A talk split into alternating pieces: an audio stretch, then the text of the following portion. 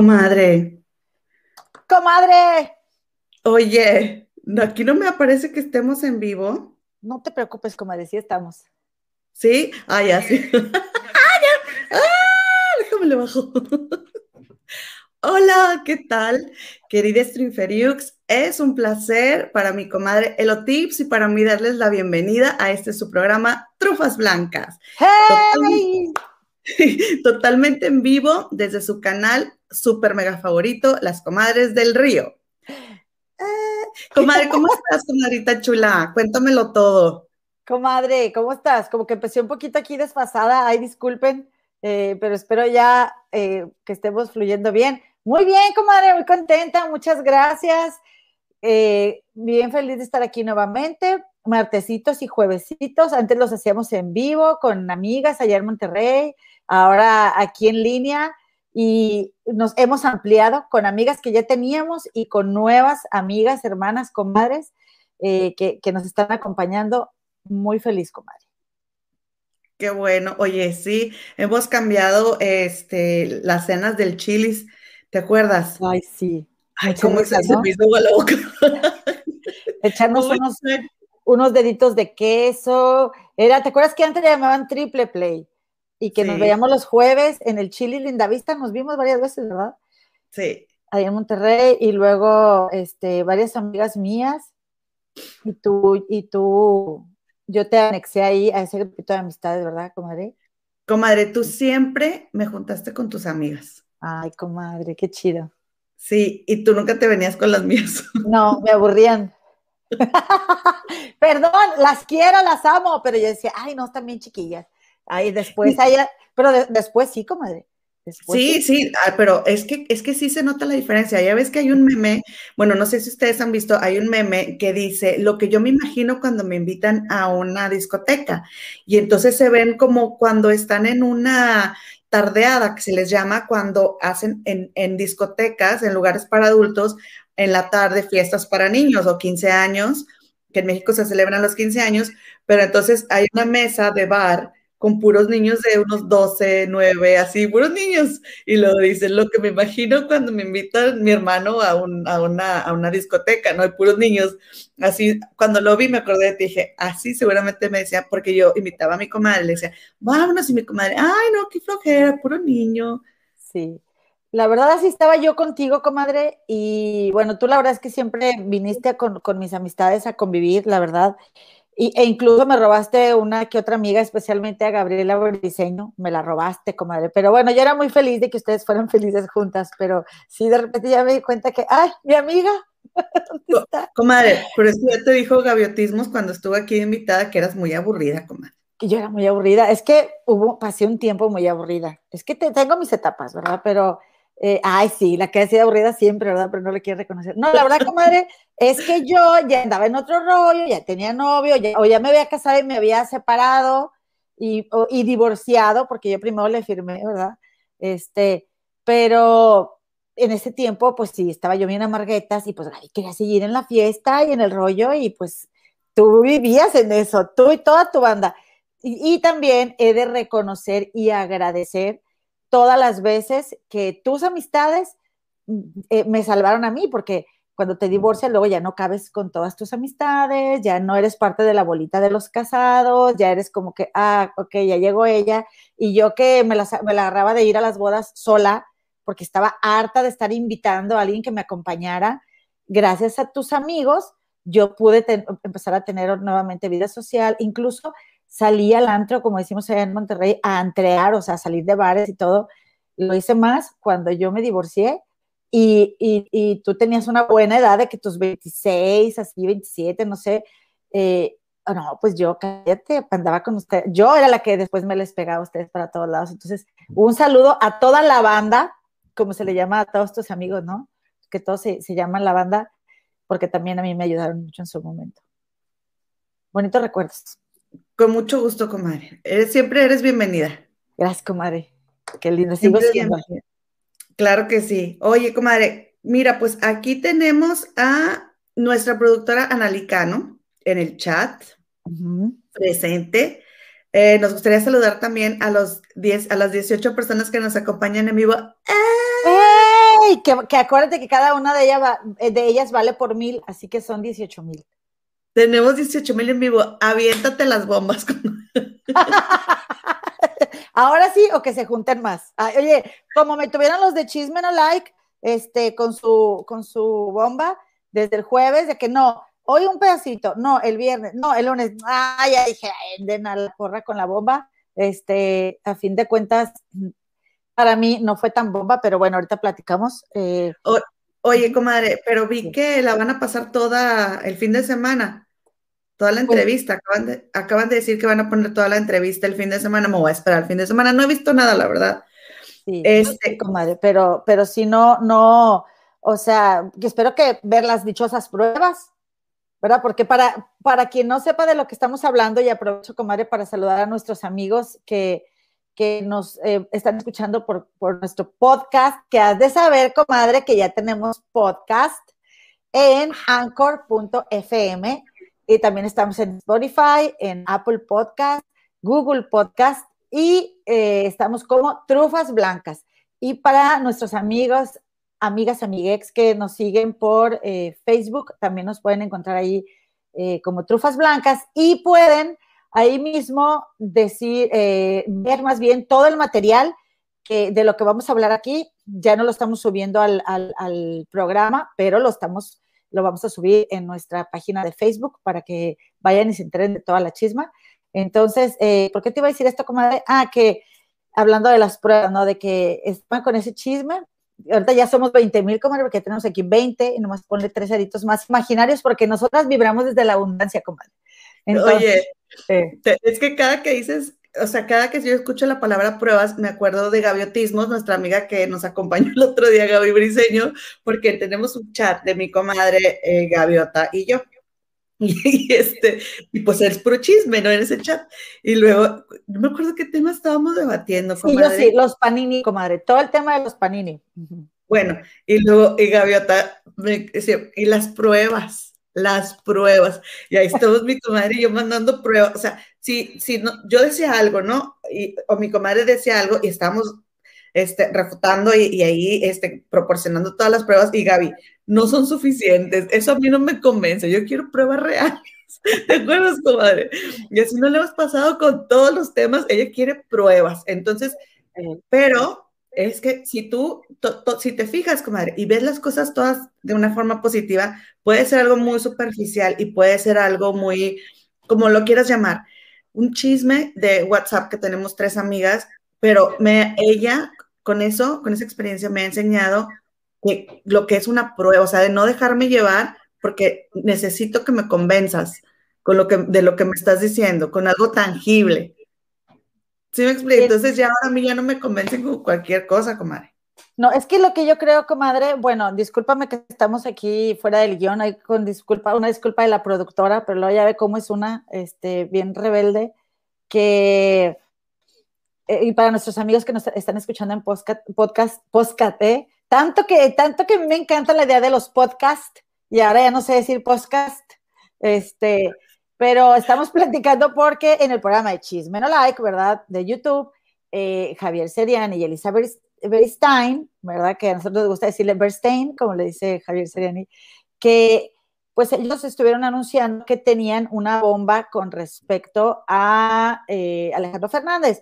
Y comadre, pues la verdad es que ellos, eh, Chismeno Like, la brújula del espectáculo, sí se han aventado muy buenas bombas, sí ha estado muy bueno el programa, han hecho, han sacado buenas pruebas. Algo que me encantó, por ejemplo, respecto al tema Panini, que era cuando empezamos con eso de queremos pruebas, queremos pruebas, fue con respecto a la enfermera que cuidaba a Carla, Carla Luna y que, y que decían, a ver, ¿quién es? Ah, o sea, hay mucho aquí, mucho rumor y queremos pruebas, decía Gabriela Briceño. Bueno, entonces así ahí sacaron a la enfermera en Chisme No Like, así dijeron que iban a sacar una, eh, la, verdad de todo el fetichismo de Alejandro Fernández y dijeron, tenemos pruebas, pero yo hasta lo que, lo que he visto hasta hoy son testimonios encubiertos. Y, que, y quiero comentar, eh, aprovechando que, empezamos con, con, esta nota así informalmente, que yo la semana pasada dije que eran, que eran mexicanos, pero no, era, son unos costarricenses que eh, a los que les pagó Alejandro Fernández supuesta y alegadamente por un servicio y que a fin de cuentas eh, eh, es que esto fue en Costa Rica y que incluyó un viaje a México, pero ya en México ya no se armó, ya no se hizo nada, este, viajaron, pero, pero ya no lo, ya no llevaron, llevaron a cabo un segundo servicio, pero que en un primer servicio hubo una afectación, ¿verdad?, al físico de uno de los escorts, que ellos no, eh, Alejandro, o sea, ellos, digamos, no le hicieron nada a Alejandro Fernández, sino Alejandro Fernández a ellos, con algunos jueguitos, juguetitos y cosas así, este, que, se les requirió, en los cuales le pagaban 500, 600 dólares la hora, pero pues no hay pruebas. Es, es, un testimonio y es alguien que está encubierto, ok, yo lo puedo entender, pero para mí no es prueba. ¿Tú qué opinas, comadre? Igual. O sea, yo te digo que no lo he visto. Eh, y dijeron ayer los de Chisme No Like, dijeron, han bajado las vistas y que porque no nos están, este, que porque no los estaban promoviendo por el tema que están tocando. Y yo pensé, es que no te están viendo. Yo no los vi. Mm. A propósito, porque a mí no me interesó ver ese programa. No sé, o sea, como que fue lo que yo dije la vez pasada. Yo creo que, o sea, hay sanos límites, comadre. Y uno sí es chismoso o sea, yo soy chismosa, pero creo que es como que hay cosas que no tiene caso. Ahora, medio he escuchado, es entonces, si lo que es ese tema del que se está hablando es una denuncia sobre un hecho que, que afecta a alguien en su físico y cierta persona lo hizo, no porque sea famosa, no se va a decir, estoy totalmente de acuerdo. Si me explico, qué bueno, qué bueno que los apoyen, qué bueno que lo digan. Sin embargo, no me gusta, o sea, creo que debieron de haberle dado ese giro en vez de anunciar las, privacidades de, él, porque creo que ya es demasiado. O sea, sí, la persona es famosa, pero ¿a quién le importa? O sea, ¿por qué, por qué meterte tanto? Yo no creo, en realidad, que otros que ellos sean los primeros que se enteren de ese tipo de cosas o que puedan, o que puedan publicar cosas, pero sí, pero si no se publica, es que tiene que haber cierto límite, comadre. No sé, ¿tú qué opinas? ¿O seré muy santurrona? Eh, yo pienso que, bueno, nosotros eh, queremos cuidar, ¿no? Em, digo, Alejandro Fernández, no. Que por cierto me lo pidió, ¿verdad?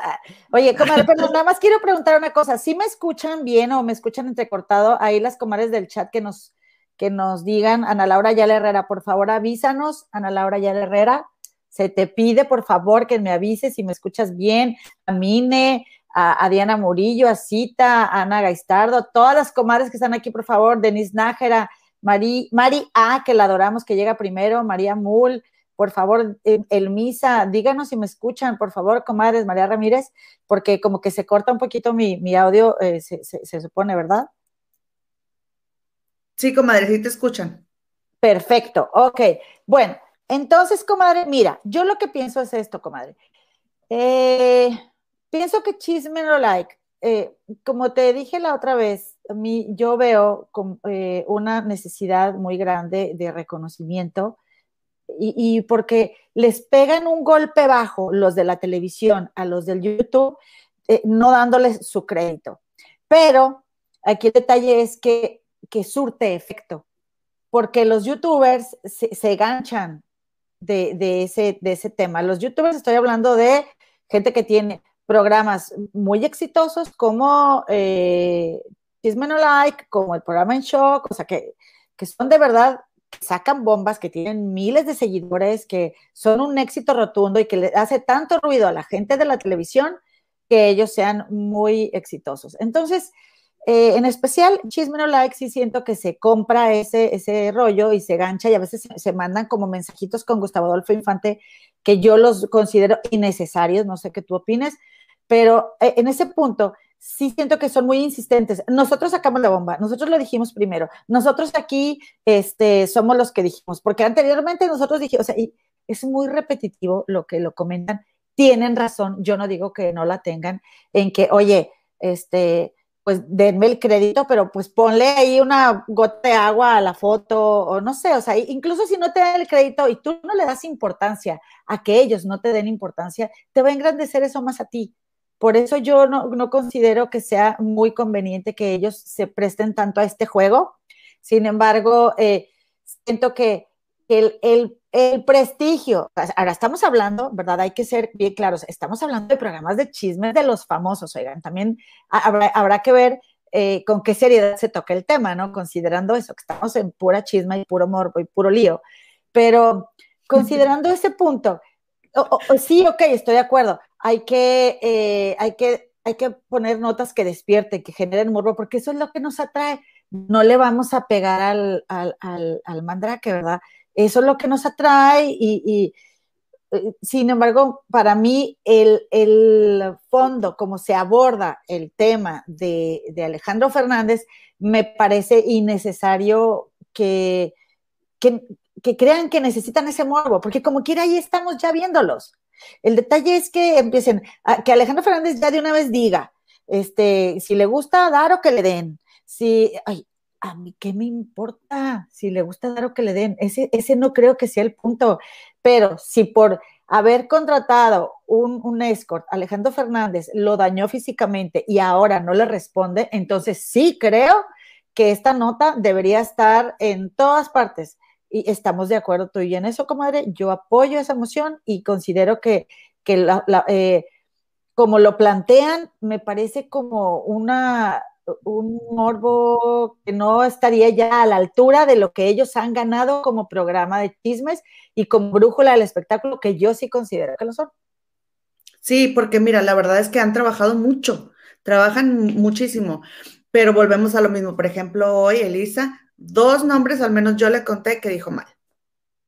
Entonces, entonces, eso es lo que yo no entiendo por qué tanta gente te está viendo. Ellos ponen ahí que los ven un millón de personas diarios. Oye, no entiendo por qué no pueden escribirle ahí el nombre o decírselo bien, no sé. Pero, pero sí siento, comadre, que fue lo que te dije ahorita, fue lo que les dije ahorita. Oigan, es muy peligroso y le pudo haber pasado algo a esa persona. No sé, no, no conozco los detalles porque no he escuchado, pero qué bueno que tenga una voz y qué bueno que tenga un lugar y que, y que si yo siento que si se hubiera tomado el tema de otra forma, tal vez más gente los hubiera replicado, porque creo que ellos mencionaron que la gente cobarde o una cosa así de que no decían porque le tenían miedo a los Fernández, pero creo que también, y, y no somos las únicas comadres, otras comadres nos, a mí me lo han dicho, o sea, no, no, no me gusta, no me atrae la forma en la que están tratando el tema de Alejandro Fernández, porque ¿a quién le importa, comadre? O sea, yo siento que, por ejemplo, e, Elisa es muy, es muy, este, mm, curiosa. Entonces, y yo sé que también tiene parte que ver con el hecho de que muchas señoras no saben. Entonces, lo que Elisa pregunta ahí sirve para muchas personas, porque a mí me consta que yo conozco personas de pues de la tercera edad que no tienen la menor idea de partes de su cuerpo. Sí. me explico? Entonces, yo sé que esa duda que Elisa pregunta a Seriani, pues muy seguramente muchas señoras no lo saben y sí se van a beneficiar de lo que, de lo que se diga ahí.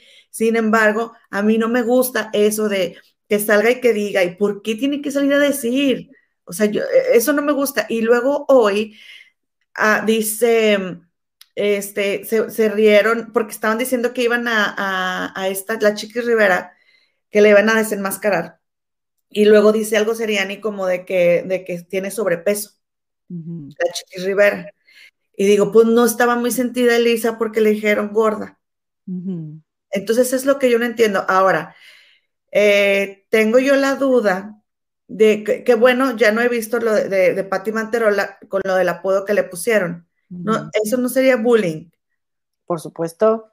Sí me explico, o sea, ¿por qué haces cosas que tú luego defiendes que otros no le hagan, o sea, que los famosos no le hagan a los desconocidos y son los defensores de la justicia y luego ellos lo hacen y siento que no necesitan ese tipo de cosas porque tienen muchos seguidores y yo creo que va a crecer más. A mí me gusta el programa, me gusta la dinámica, me cae bien el gordo, me cae bien el hermano de Lisa, la gente participa, leen a la gente, o sea, son muy, este, son dijiste, muy, ¿cómo se dice? Dijiste, me cae bien el gordo. ¿Te cae bien el güero? ¿Cuál güero? ¿Cuál gordo?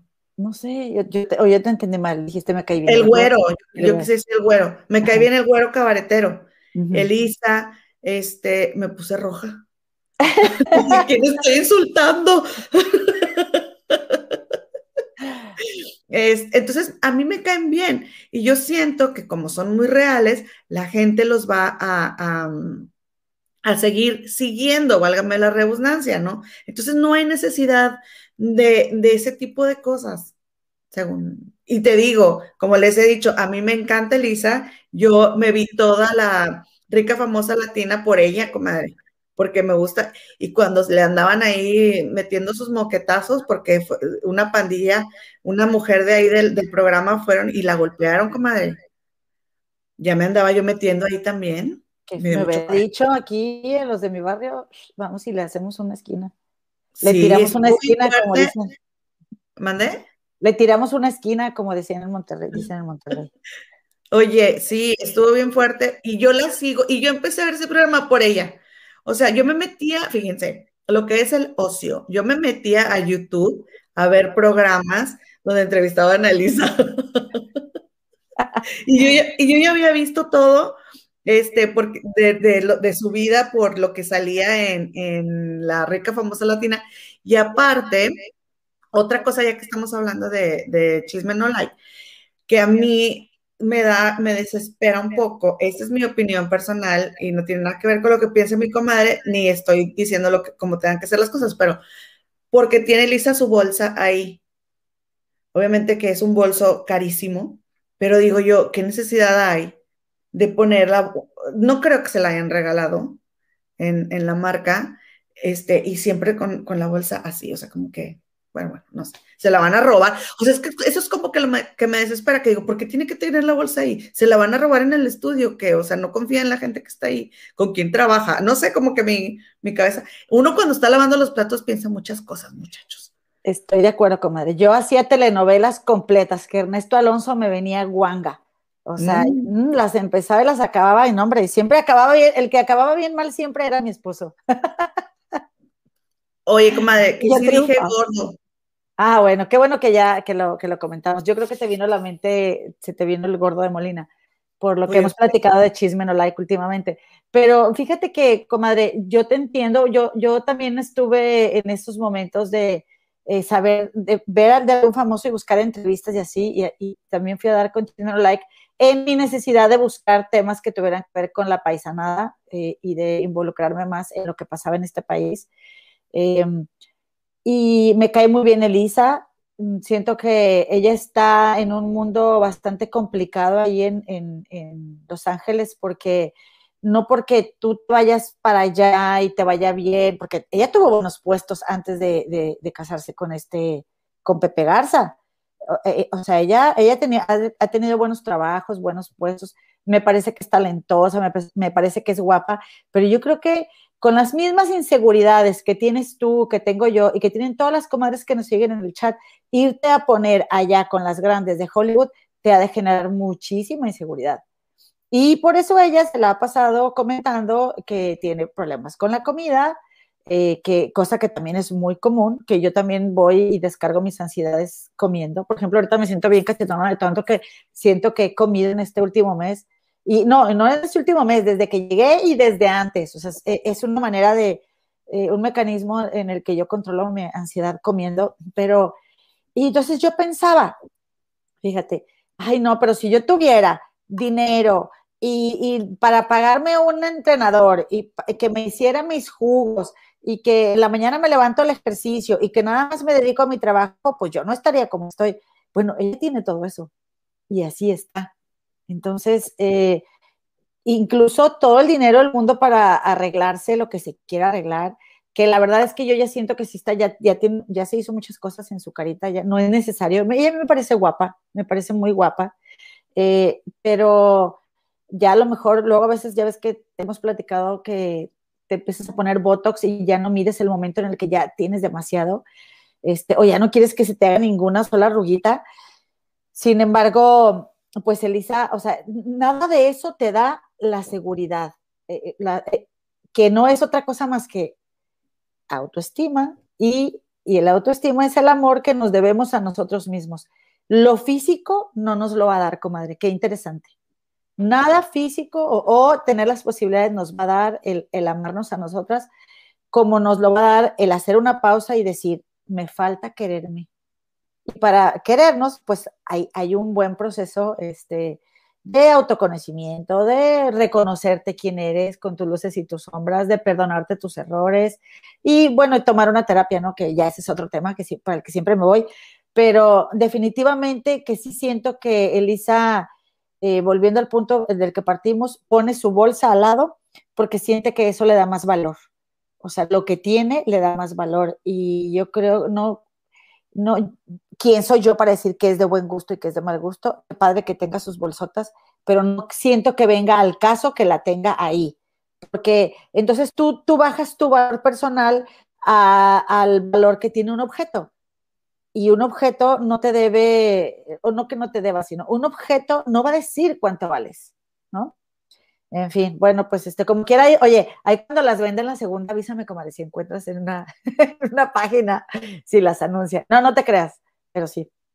Oye, comadre, es que sabes una cosa, pero creo que también es parte de, porque creo que el estar diciendo, es que nosotros fuimos, es que no nos dijeron, es que es parte del sabotaje que te haces en vez de disfrutar tu fama. Sí.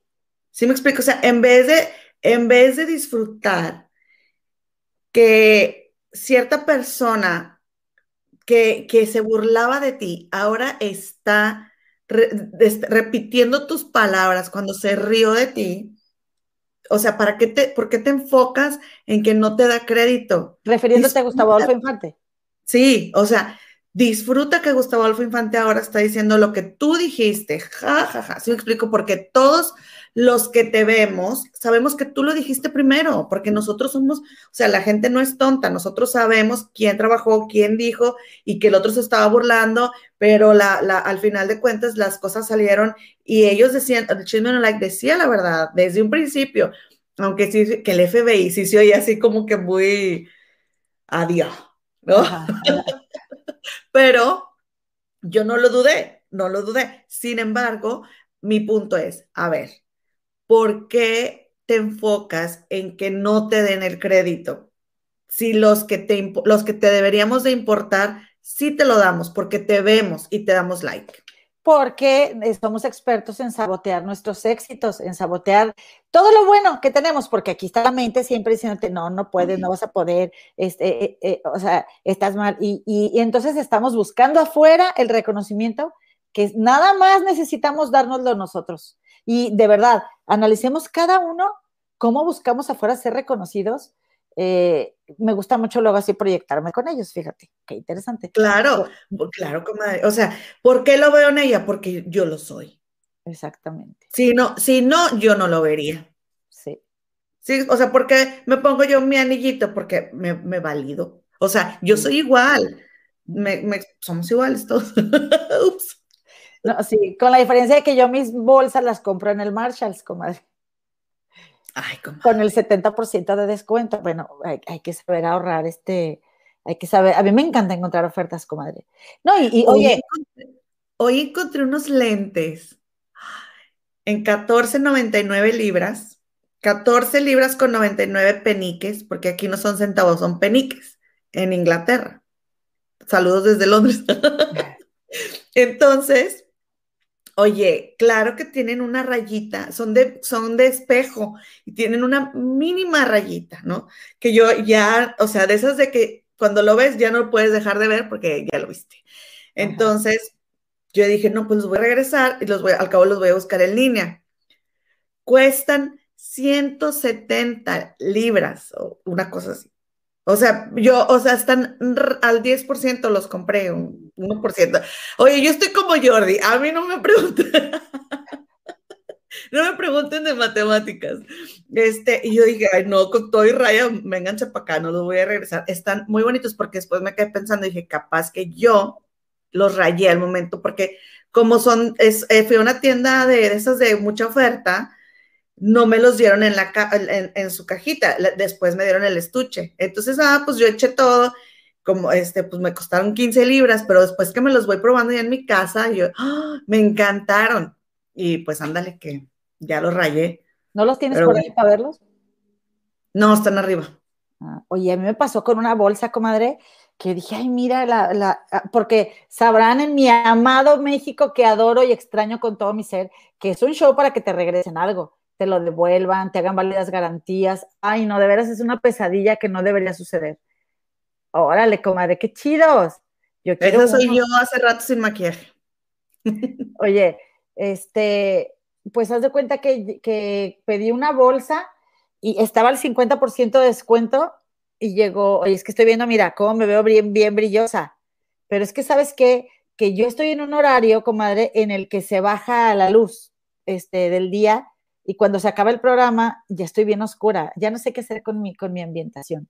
Necesito que la productora venga y me arregle aquí la luz, comadre. Comadre, pero no te veo brillosa, yo, no. Ah, bueno. Bueno, pero déjate digo lo que te iba a decir. Que yo me compré una bolsa al 50% de descuento, me encantó. Y tenía descarapeladito nada, comadre, pero una cositita de nada. Y dije, bueno, así me la voy a quedar. Pero dije, oye, no, no, no, esto llegó mal. Así que, y aparte siempre he sido reclamoncita, ¿verdad? ¿Para qué decimos que no? y, escribí, oye, fotos, mira cómo me llegó mi bolsa, este, pues eh, eh, así, así llegó, la estoy abriendo, qué lástima, ah, porque luego ya no, ya no había, se agotó la, blanca.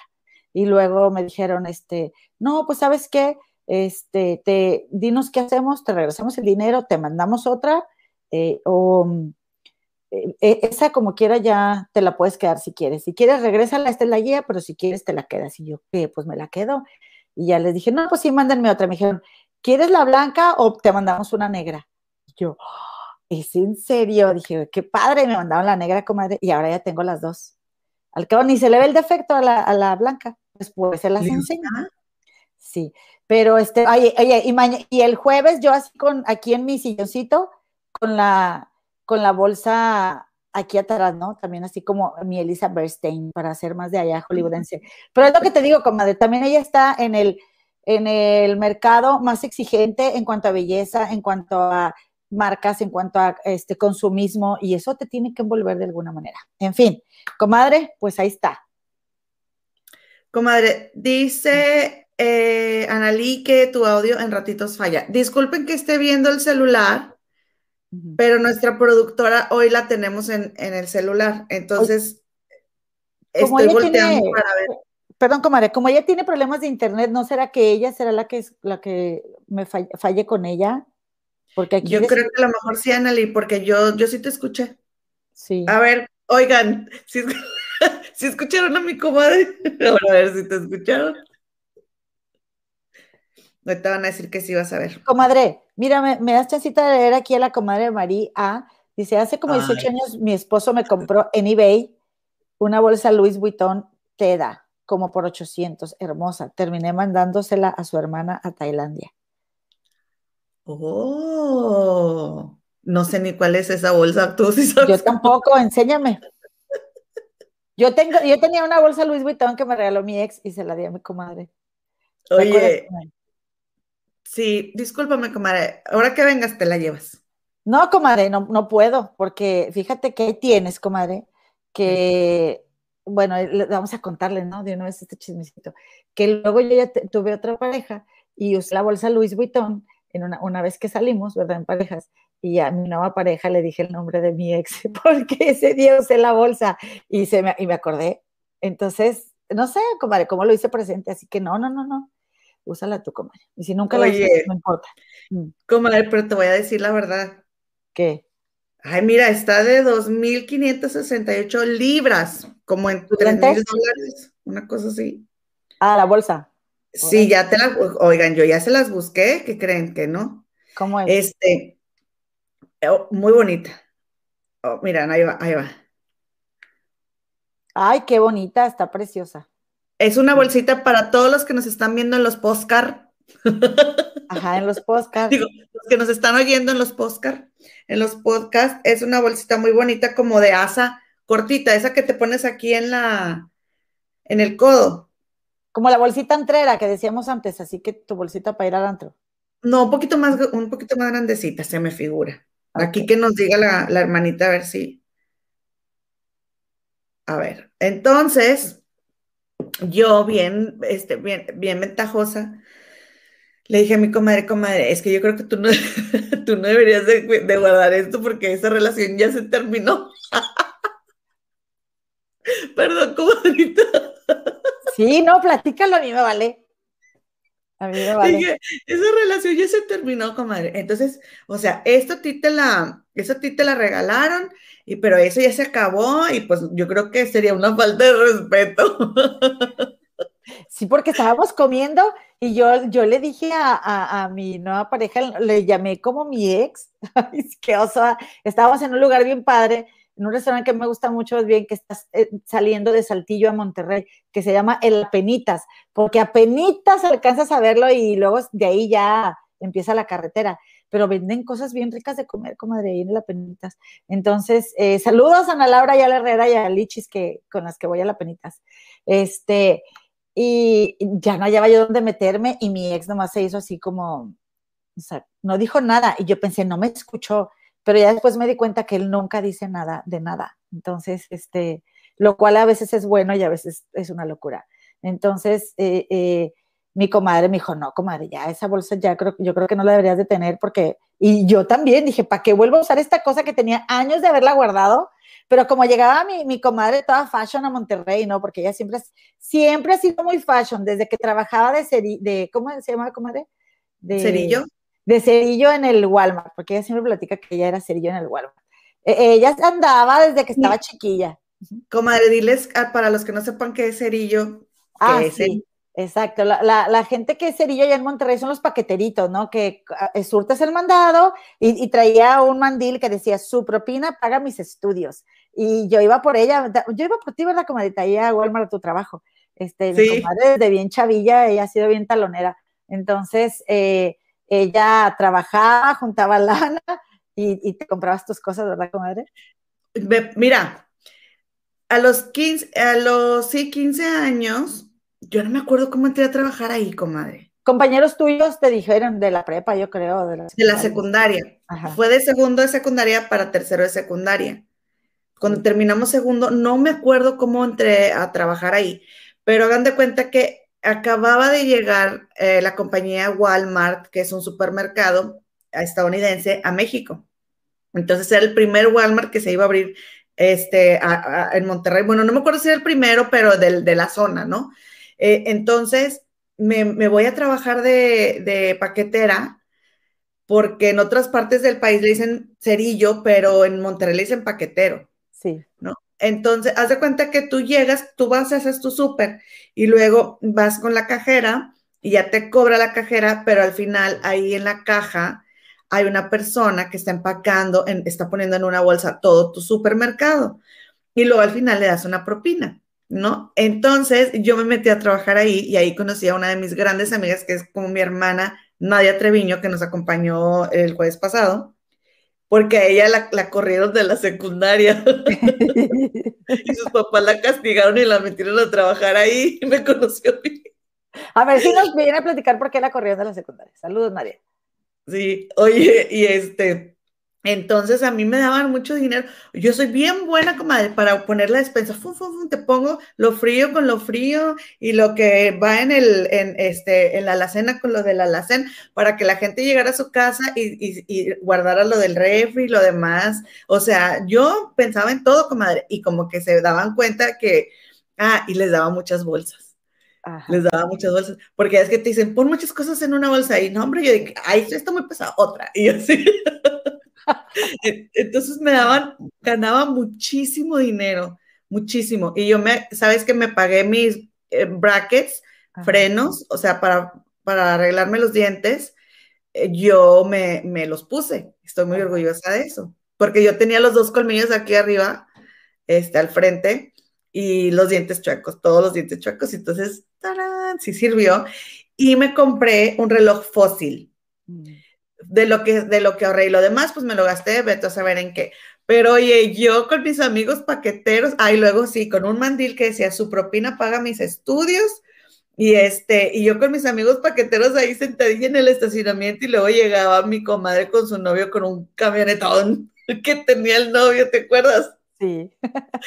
Recoger a la hermana paquetera. Pero no me dabas pena, comadre, me dabas orgullo.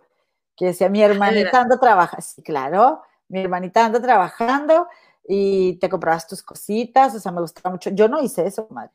O sea, yo nunca, nunca tuve trabajos así yo aquí estoy haciendo trabajos eh, como de los primeritos trabajos que empieza uno a hacer, ¿no? Cuando empiezas a crecer y, y no, no ya, no tuve la suerte de, de, conseguirme uno de mesera porque está cañón que a esta edad la, enseñan a uno a meserear. Sí te enseñan, así te pueden enseñar, pero bueno, he tenido suerte de encontrar otros, pero esos trabajos de que sí de meserito, este, en el puestito de hamburguesas o de paquetero, pues no, no había oportunidad cuando, no, sí había oportunidad cuando yo estaba chica porque estaba Burger Boy, me acuerdo. Pero bueno, volviendo al punto, comadre. Eh, me acuerdo que usabas mucho ropa que te gustaba la marca Guess.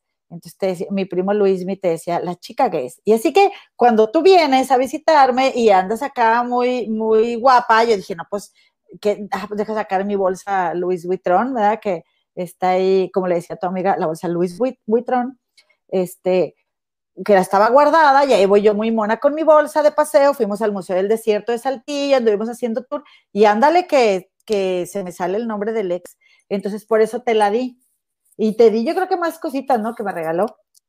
Pero... Oye, y uno, un jueguito, este, joyería, ay, todo bien bonito, muchas gracias. Quiero agradecerle a mi excuñado. sí, comadre, agradecer. Oye, y este, y, pero sabes una cosa, comadre, yo creo que me lo he puesto dos veces. La verdad, no, no la he usado tanto, te voy a ser sincera, la tengo guardada, pero luego sabes que iba en el metro, porque cuando me la he puesto ha sido para ir al centro a cenar o así. Oye, voy en el metro y ahí en el, en el mismo vagón, este, personas con la bolsa que, oye, si es falsa o no es falsa, se ven exactamente igual. Y ahí es donde dices, una persona gasta tanto dinero y otra gasta nada y las dos traen la misma, ¿no? La misma bolsa. Sin embargo, la, cuesta caro porque han pasado los años, comadre, y está intacta, no, le pasa nada. Es que sí, sí tienen diferencias, comadre, más que hay que ser bien, bien observado. El tono del, del zipper, por ejemplo, el tono dorado del zipper, este, así, detallitos que ahorita no se me vienen a la mente, pero sí, eh, es todo un tema, un tema aparte el usar cosas fake, que cada quien usa lo que quiere, a fin de cuentas. Sí, oye, comadre, hablando de vagones del de, metro, qué, qué pena y qué tristeza. Yo desperté, pues yo aquí estamos seis horas adelante de, de la hora que están en México y con, con, los videos en mi, en mi grupo de WhatsApp de lo que pasó en la línea 12 del metro. Qué tragedia, comadre, la verdad, qué tristeza y qué pena. Sí, yo antes de dormir eh, empecé a ver eso. Tú me lo mandaste, comadre. ¿Tú por qué estabas despiertas ahora? O ya era muy tarde, yo no me acuerdo. Pues es que Victoria se despertó, mi hija, dentro de las características de ella, es que se despierta. Entonces dormí tres horas, una cosa así, desde ayer. O sea. Andamos con el verdadero. Pues, como robot. Oye, comadre, pues resulta que dicen que 23 personas fallecieron. Eh, es triste que dudemos de todo, ¿verdad? De que no creamos ya en nada en nuestro país. Eh, eso es bien lamentable. Eh, que murieron 23 personas, que 70 heridos y que muchos niños. Esto sucedió ya eh, seguramente todas aquí nuestras compañeras truferas están enteradas. Em, en la alcaldía de Tláhuac, porque ya ahora también se llaman alcaldía las delegaciones en, en lo que antes era Distrito Federal, ahora Ciudad de México.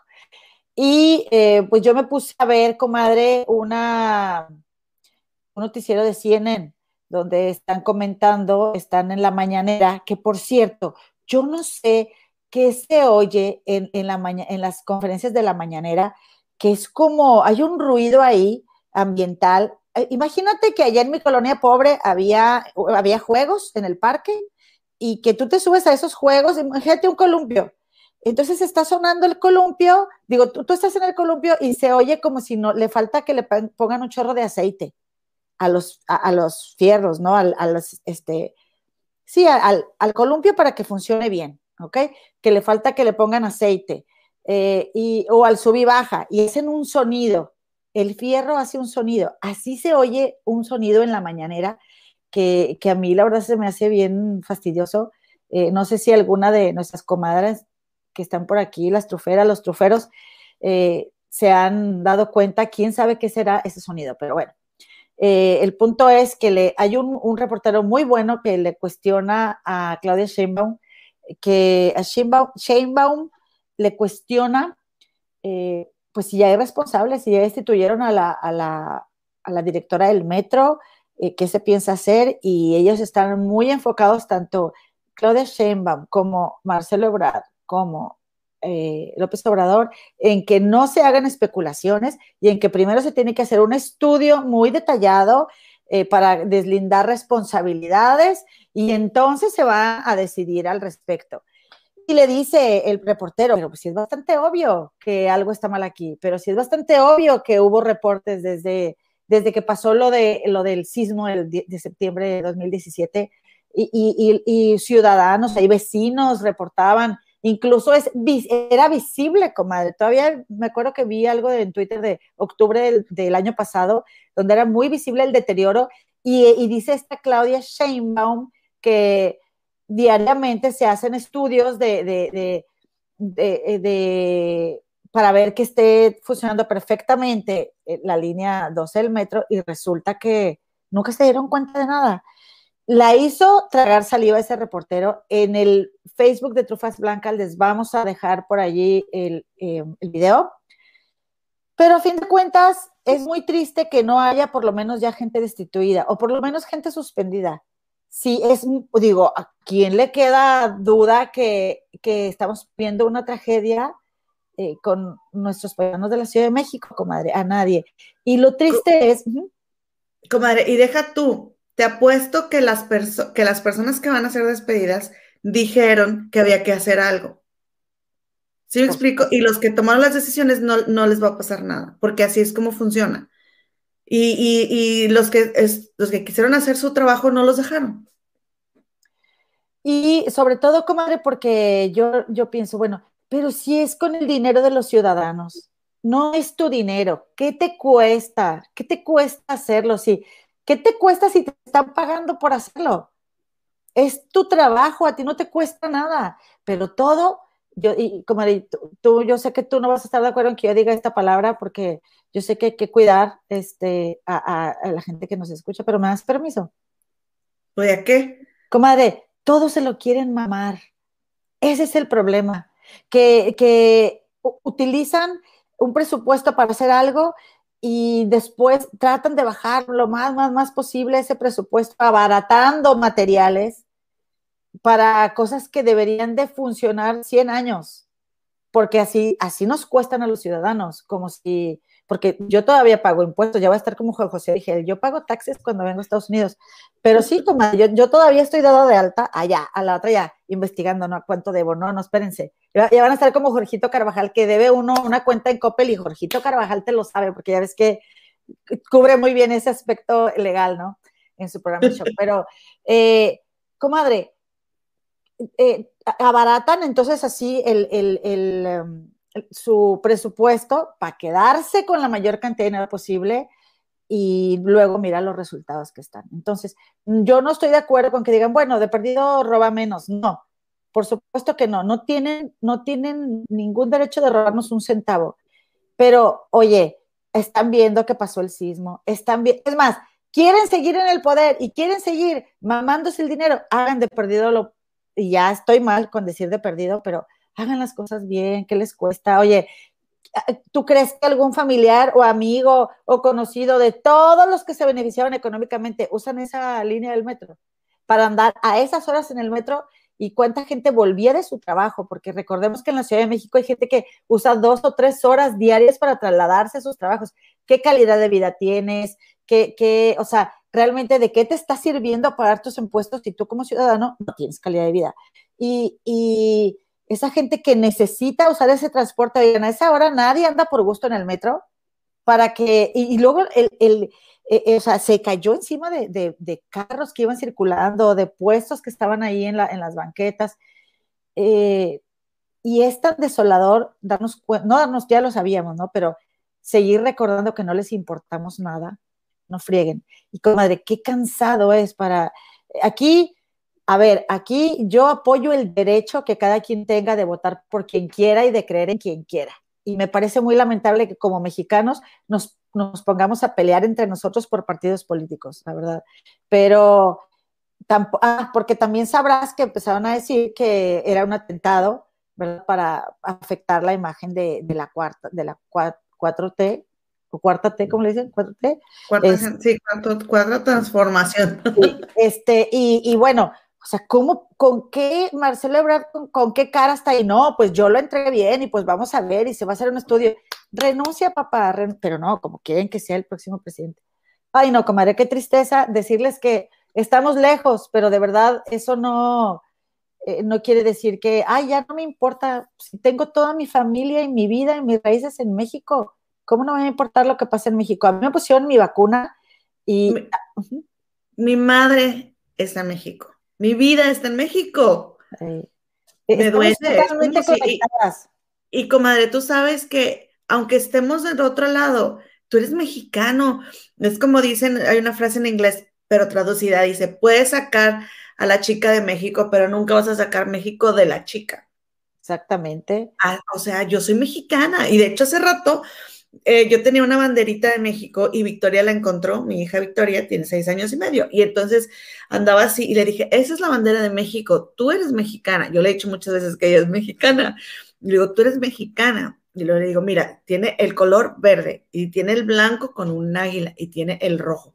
Bueno, pues no fue y la puso, tiene un florero ahí este, en su cuarto, la puso ahí, comadre.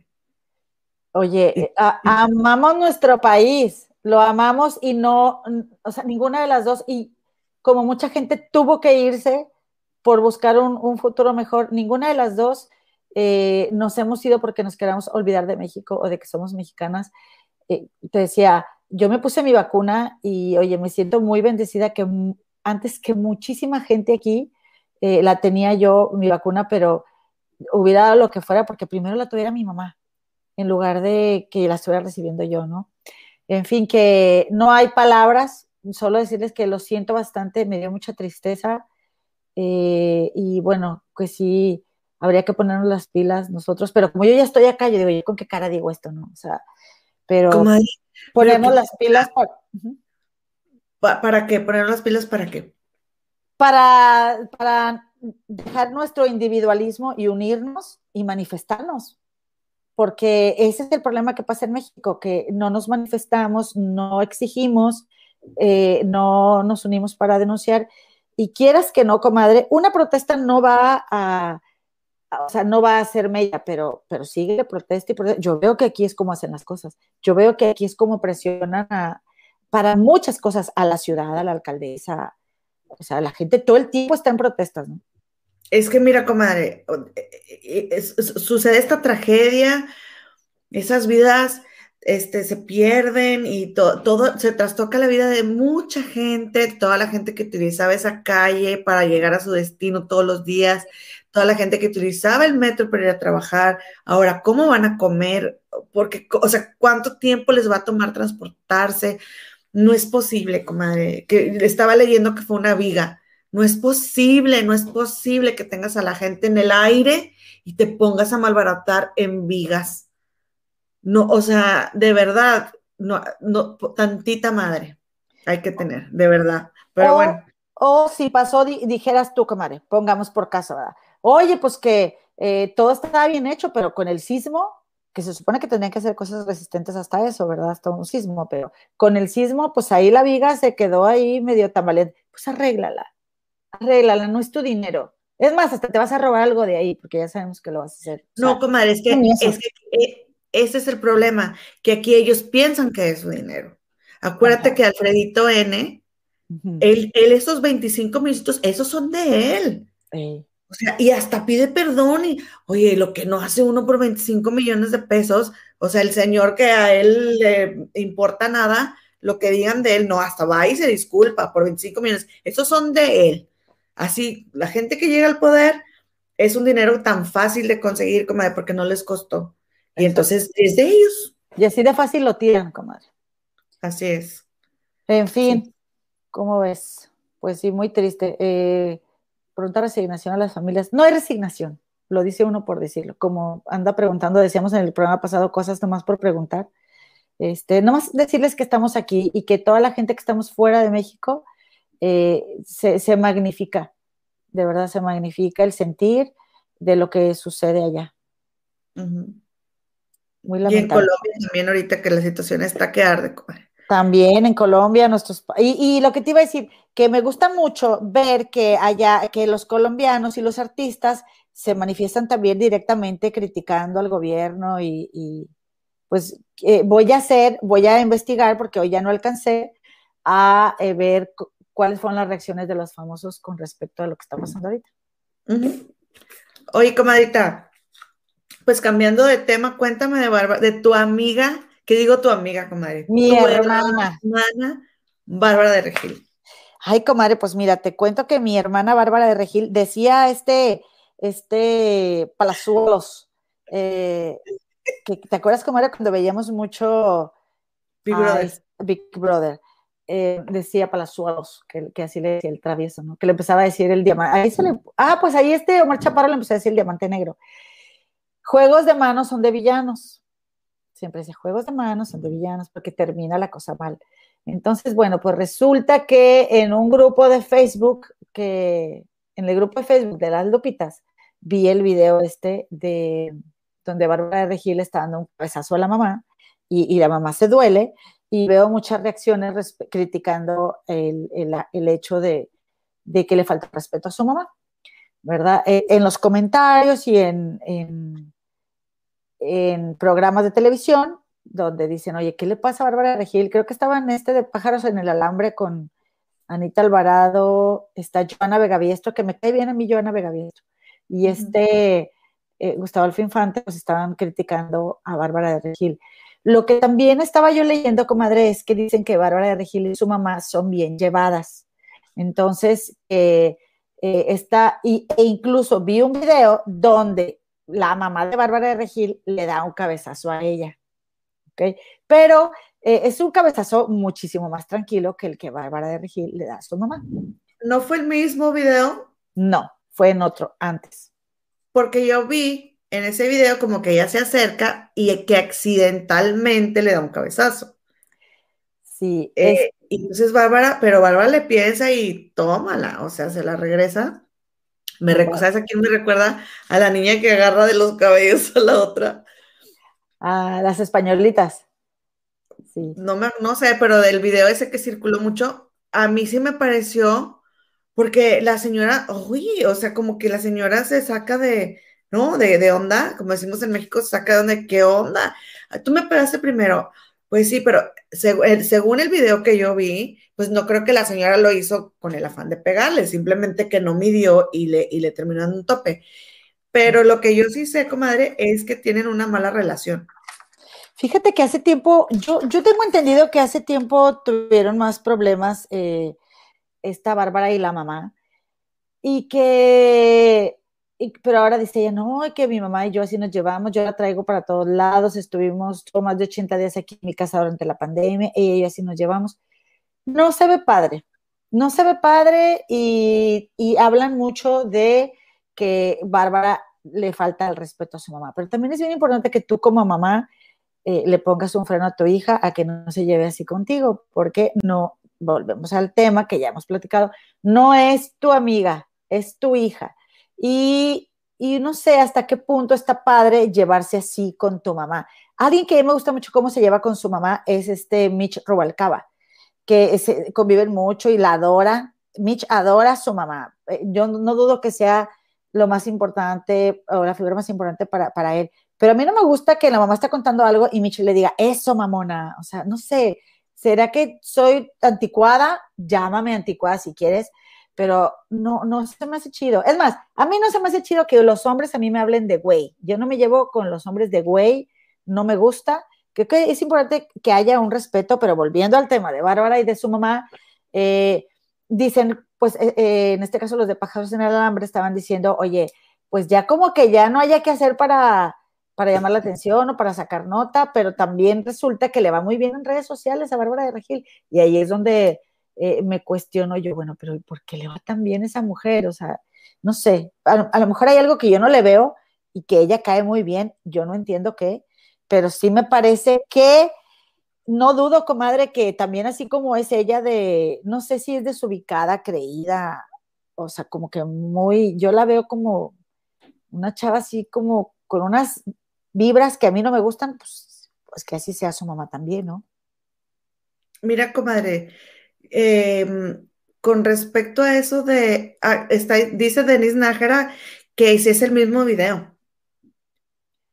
Eh, fíjate que yo vi otro, pero, o sea, porque Bárbara de Regil dice que así se llevan. y luego mostró otro video. Yo lo vi en otro video en YouTube, pero se lo vamos a poner en Facebook en Trufas Blancas. Sí. Bueno, porque lo el que yo vi que creo que es el que dice Denise también, es donde como que, como que ya está con el teléfono y vente mamá, entonces la mamá se acerca y le pega, entonces ella, ah, sí, pues, órale, ahí te va. Este, con respecto a lo que dices de ser anticuada, comadre, yo creo que tiene que ver con la generación, porque cuando yo iba a la discoteca, se le decía antro, y mi papá, pero se caía, se iba de espaldas porque para él un antro es un lugar de mala muerte. Y para mí un antro es una discoteca, centro nocturno. Entonces, cuando yo estaba en mis épocas mozas, la palabra de la ver, que ahora se usa mucho, era lo más ofensivo y solamente los hombres lo podían decir y entre ellos y que no hubiera mujeres y una mujer no decía eso pero ni de chiste.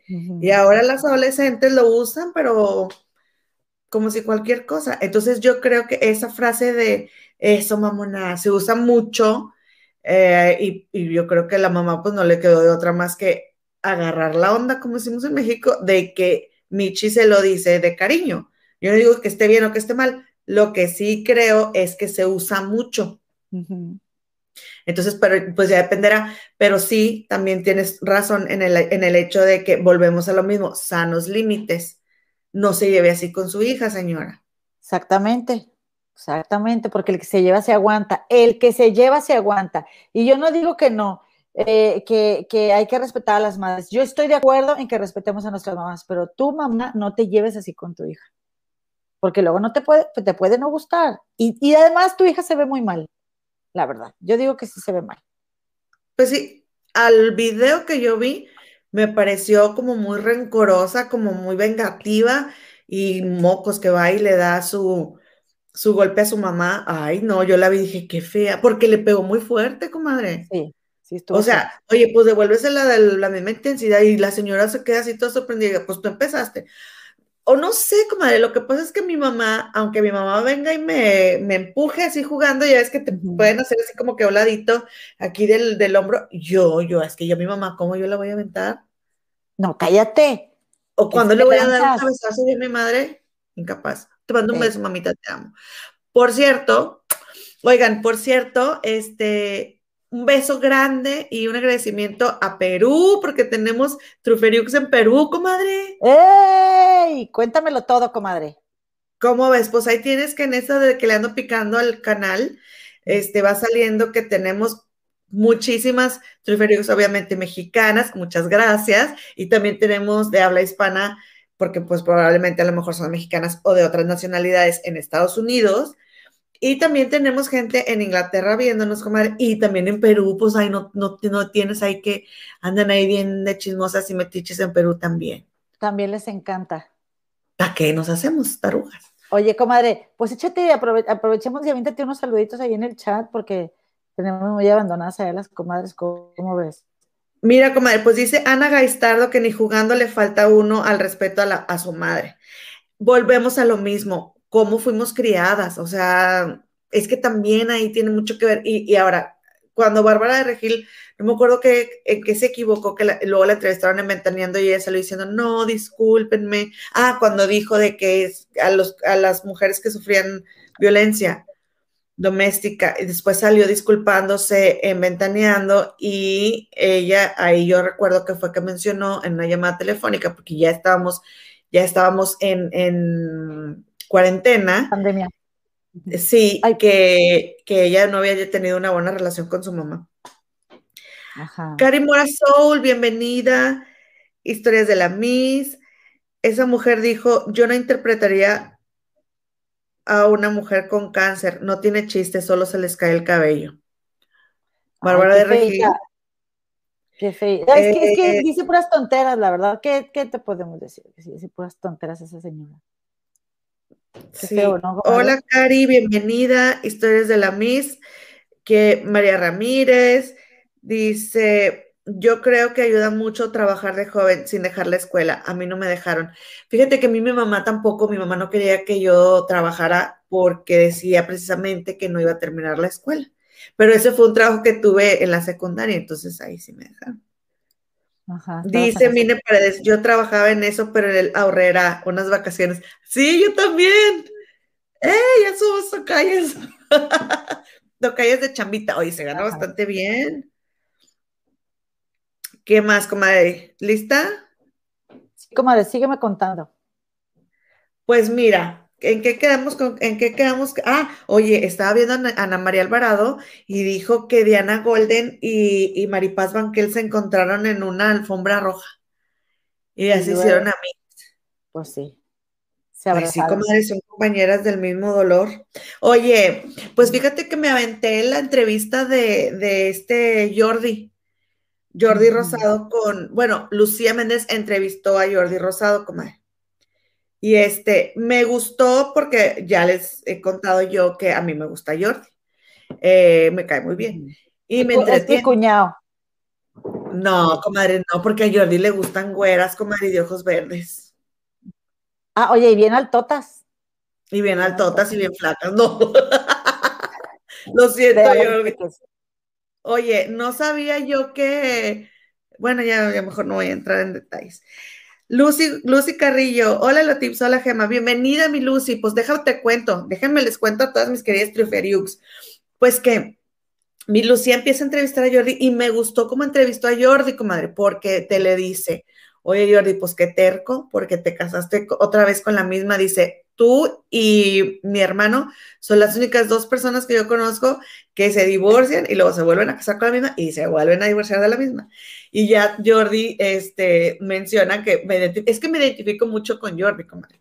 Y dice Jordi, dice que es el apego cuando, este, cuando te faltan pues cariños de niña, de niño, y luego los buscas afuera, ¿no? O cuando tú crees que te faltan también. Em, entonces los buscas afuera y ahí es donde eh, es el apego y no quieres soltar. Y dice Jordi que dice, pues sí, pero si me van a culpar, si, me van a acusar de, hacer lo máximo por el amor, porque yo creo que él considera a su ex Rebeca el gran amor de su vida, dice entonces, pues cúlpenme, ¿no? Porque soy ah, culpable de todos los cargos, comadre. ¿Cómo ves? Me encanta. Yo estoy de acuerdo con él y creo que se vale y que es mejor agotar todos los recursos y, e irte en paz de ahí. Oye, pero me gustó mi Lucía que se vio bien picudilla, con todo respeto a la diva, que le dice, oye Jordi, a ver, o sea, así como que tú a ti no se te hace que muy, este, em, muy terco. Oye, y sabes qué, eh, Jordi contó ahí, ah, porque le preguntó de Adal Ramones, y Jordi dijo que básicamente como que hubo algo ahí entre las, entre las mujeres, porque una de las dos se metió para ayudarle a resolver el matrimonio a la, a la otra. Entonces ahí hubo un sinsabor y se terminaron alejando. Y luego yo después cuando Jordi entrevistó a, Adal Ramones, Adal Ramones eh, le dice Jordi a Adal de que, oye, cuando yo me separé, Jordi dice, yo sí te, yo sí te quería, yo quería que tú me apoyaras, pero cuando tú te separaste, tú a mí no me acercaste. Y entonces Ada le dijo, es que yo quería estar solo. Pero Jordi se sintió. Porque, porque Jordi dijo, oye, o sea, ahora me toca a mí acompañarte y tú no me aceptas mi compañía. Y luego le dijo, no, es que yo tengo una forma diferente de procesar las cosas. Y ahí fue donde se, se reencontraron sí. sí. Hicieron las paces, pero ¿Se el el- ¿Se reconciliaron? Se reconciliaron. Ese era el sentimientillo que traía ahí atorado mi, este, mi Jordi con Adal.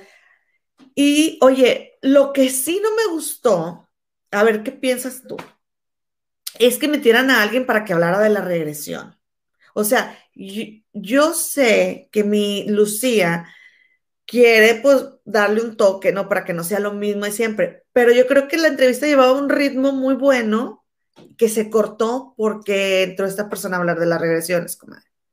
Fíjate que Y yo de las siento- vidas- sí, y de de las pasadas. Y, y citó a muy buenos autores, comadre, el chavo este. O sea, sí me gustó el tema de él, me gustó el tema de la... ¿Tú crees en la reencarnación, comadre? Ay, a mí ya me hicieron una regresión.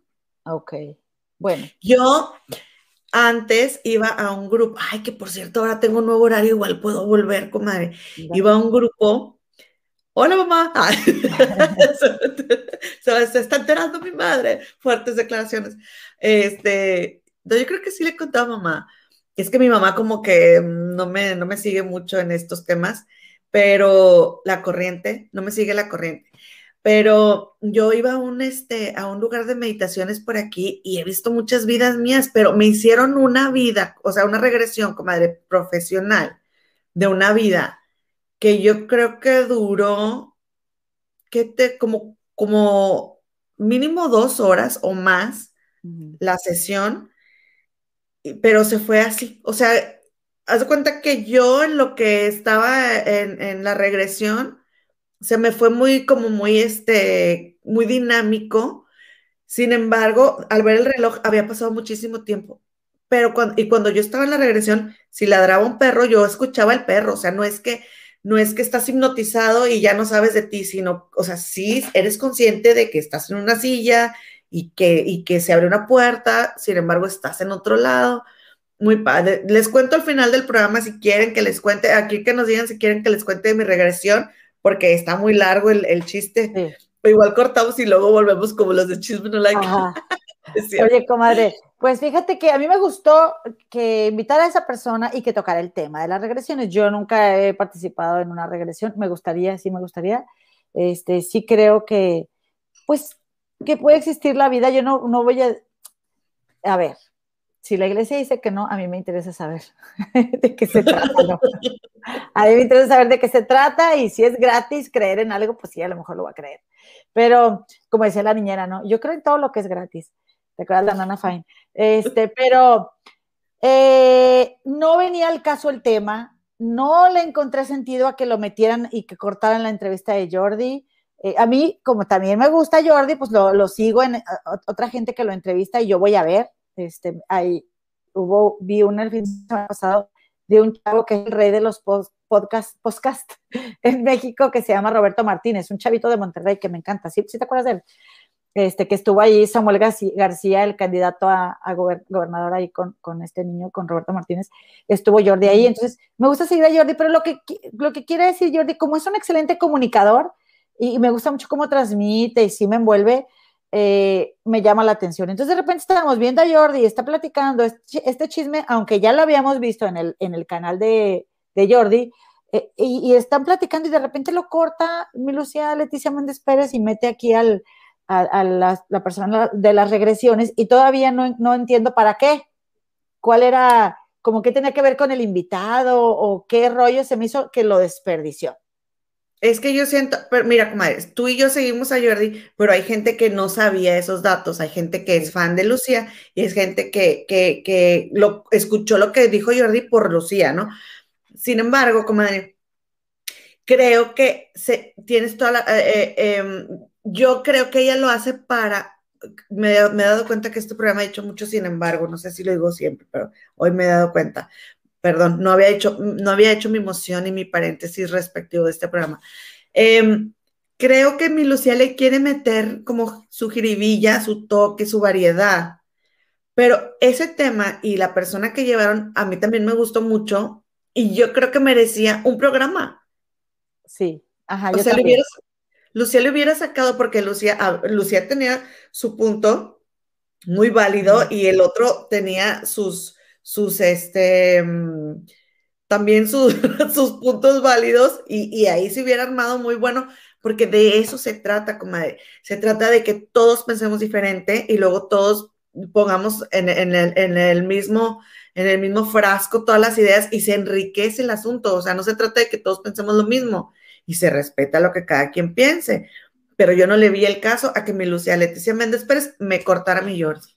Y, y, respecto a lo que estabas diciendo de la chisma entre la, la, ex de Jordi y la ex de este Adal Ramones, yo también había visto y ellos lo habían comentado que a veces tus parejas te unen o te desunen.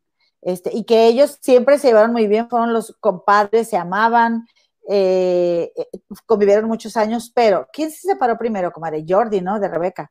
Se, se, sí. se, se divorciaron una vez. Entonces resulta que cuando esto pasa, por lo que cuenta, cuentan de cómo fue, se, se, separan y se divorcian Rebeca y Jordi y se quieren meter a ayudar, ¿verdad? Adal, o más bien la esposa de Adal, ¿verdad? Que eran bien amigos, ah, y luego después se reconcilian Jordi y Rebeca y ellas ya, que es lo que platicábamos hace días, ¿no? Que ya después las amistades no es igual.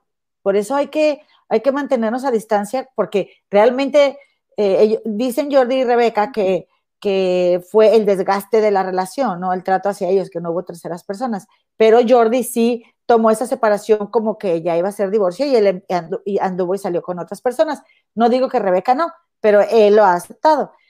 Y bueno, después resulta que se vuelven a separar y que este, ya, ya, desde la primera, desde el primer truene de, Jordi y Rebeca, ya no funciona la amistad igual. En lo que yo no estoy de acuerdo es que Jordi diga que tu pareja te une o te separa de tus amistades, porque tú eres el que te unes y te separas de tus amistades. Ellos dos no, no siguieron siendo amigos o no se siguieron frecuentando o se dejaron llevar por los problemas porque ellos quisieron. Pero ahí él pudo, pudo haber dicho, ¿sabes qué? Yo voy a seguir viendo a, Adal o yo voy a seguir viendo a, no sé, esta pareja, no sé, pero sí, sí, creo que luego por eso a veces las parejas optan mejor por cortar a los amigos, porque también eso te enfrenta a una situación en la que no resolviste bien o en la que hay algo ahí que no quieres ver, que quieres ignorar o no sé desde dónde lo estés resolviendo. Este, quizás no vayas al fondo del problema y no quieras ir porque hay dolor por, o por otras cosas, pero a fin de cuentas ellos se separaron y se dejaron de llevar porque ellos quisieron, comadre. Que no le echen la culpa siempre a las mujeres, ¿no? No, porque también puede ser, tú tienes una súper amiga y tu novio o tu esposo y el de ella no se llevan y ya, es lo mismo, es lo mismo. Y, y, si, te, y si tú quieres seguir viendo a tu amiga, pues tú la frecuentas y si no, pues es cuestión de cada quien. Si es, si es un este... Machista. Eso. Sí, es una frase machista. Oye, este, comadita, ya llegó Miroslava Cisne para que, se, para que ya no estés preocupada. Ay, me tenía con el pendiente porque estábamos platicando hace rato. Gracias por avisar, comadre. No, es que están diciendo las comadritas que les cuente de mi regresión, era lo que quería decir. Este, claro que sí, ahorita que terminemos el programa, eh, ya para despedirnos, les voy a contar, voy a tratar de decirlo lo más. Ay, pero es que amerito todos los detalles. Bueno, yo ahí al cabo, miren, ahí le van adelantando, le regresen al programa para lo que quieran ver. ¿eh? Ok. Bueno, pues vamos a avanzarle a los demás para para darnos el pues, tiempo. Pues, comadita, te cuento nada más rápidamente uh -huh. que vieron a mi J-Lo con eh, Ben Affleck. Uh -huh. Entonces se anda rumorando recalentado, pero yo creo que es un distractor, ¿no? Mm, ¿Pero la vieron o se rumoró? No, la, le hicieron paparazzi en un estacionamiento. Ah, porque yo vi una foto, pero no pensé que fuera actual. No, perdón, la foto con Alex Rodríguez fue la del estacionamiento, ella sin maquillaje, pero creo que salieron. Ah, Eso sí, se, que se bajó de la camioneta de, es esta, comadre, ¿verdad? Esta sí de Ben Affleck, yo creo sí. que sí. Sí Para comadre. nuestros amigos, nuestros amigos que nos ven por el podcast, este, pues resulta ser que, eh, como dice mi comadre, en un estacionamiento andaban, eh, o sea, se bajó Ben Affleck de una camioneta que eh, al parecer es de J-Lo. Bueno, pues bueno, ¿qué pasa con J-Lo? O sea, ¿es como una versión Ninel Condelesca de acá del Bronx o qué onda? Porque, pues yo creo sea, que ¿no sí, pero también, pero también, comadre, yo creo que es para, es para este, distraer de, su separación de Alex y en vez de estar hablando de que se separó de Alex, vamos a estar hablando que se juntó con Ben. Ay, ¿por qué no hablar de su carrera? Ah, cálmate. ¿Por qué no hablar de sus logros artísticos? De su talento. Sí, oye, comadre, perdonen que me esté, yo peinando, pero véanme todos mis chinos por sin ningún lado. Ay, disculpen, por favor, Troferiux, pero este, oye, corriendo, comadre, yo me eché un baño. Oye, oye comadre, pero yo quiero que me cuentes tú ¿Viste la, viste la, la, entrevista de hablando de Jordi, que Jordi le hizo en este caso, porque anteriormente él fue el entrevistado, pero esta vez que él le hizo a Juan Pazurita? Sí, comadre, fíjate que eh, me la aventé el fin de semana, porque luego de repente sí me canso de, ver cosas de chismes y de chismes, eh, y como que me quiero... De, eh, salir de, la saturación y me fui a, me voy a ver así youtubers famosos y, pero jóvenes, voy a ver gente joven porque luego yo aquí hablo con puros jóvenes, comadre, y quiero estar en la onda. Entonces, eh, me puse a ver a Roberto Martínez y de allí me fui con otros, otros youtubers, pero algo que me llamó mucho la atención fue que yo no sabía nada de Juan Pazurita. Yo, yo no sabía que Juan Pazurita es el chico que sale en la serie de Luis Miguel, pero eh, además que tiene, yo creo que sí había escuchado su nombre, pero yo me figuraba que era uno de los hijos de Humberto Zurita, comadre. Ay, comadre, no, de, sí, de pues ya estás, ya estás este, sacando la, la edad ya, sí, comadre, mis 46 años. Eh, entonces yo me, me, metí, a ver y resulta que, bueno, me salió ahí de que la, entrevista con Jordi, y ahí, te voy, ¿verdad? Y me llama mucho la atención que resulta que el niño tiene 10.5 millones de seguidores en YouTube, comadre. Imagínate qué estrellota es este niño. Eh, y pues no, la verdad es que sí me interesó mucho ver, pues porque luego, luego pienso en mi hija, ¿no? En mi Fridita y en lo que hace, o sea, en, el, e, en la cosecha que levanta una familia cuando está unida y la cosecha que se levanta cuando, cuando una persona no tiene familia, eh, como en este caso, eh, pues con mi Frida Sofía.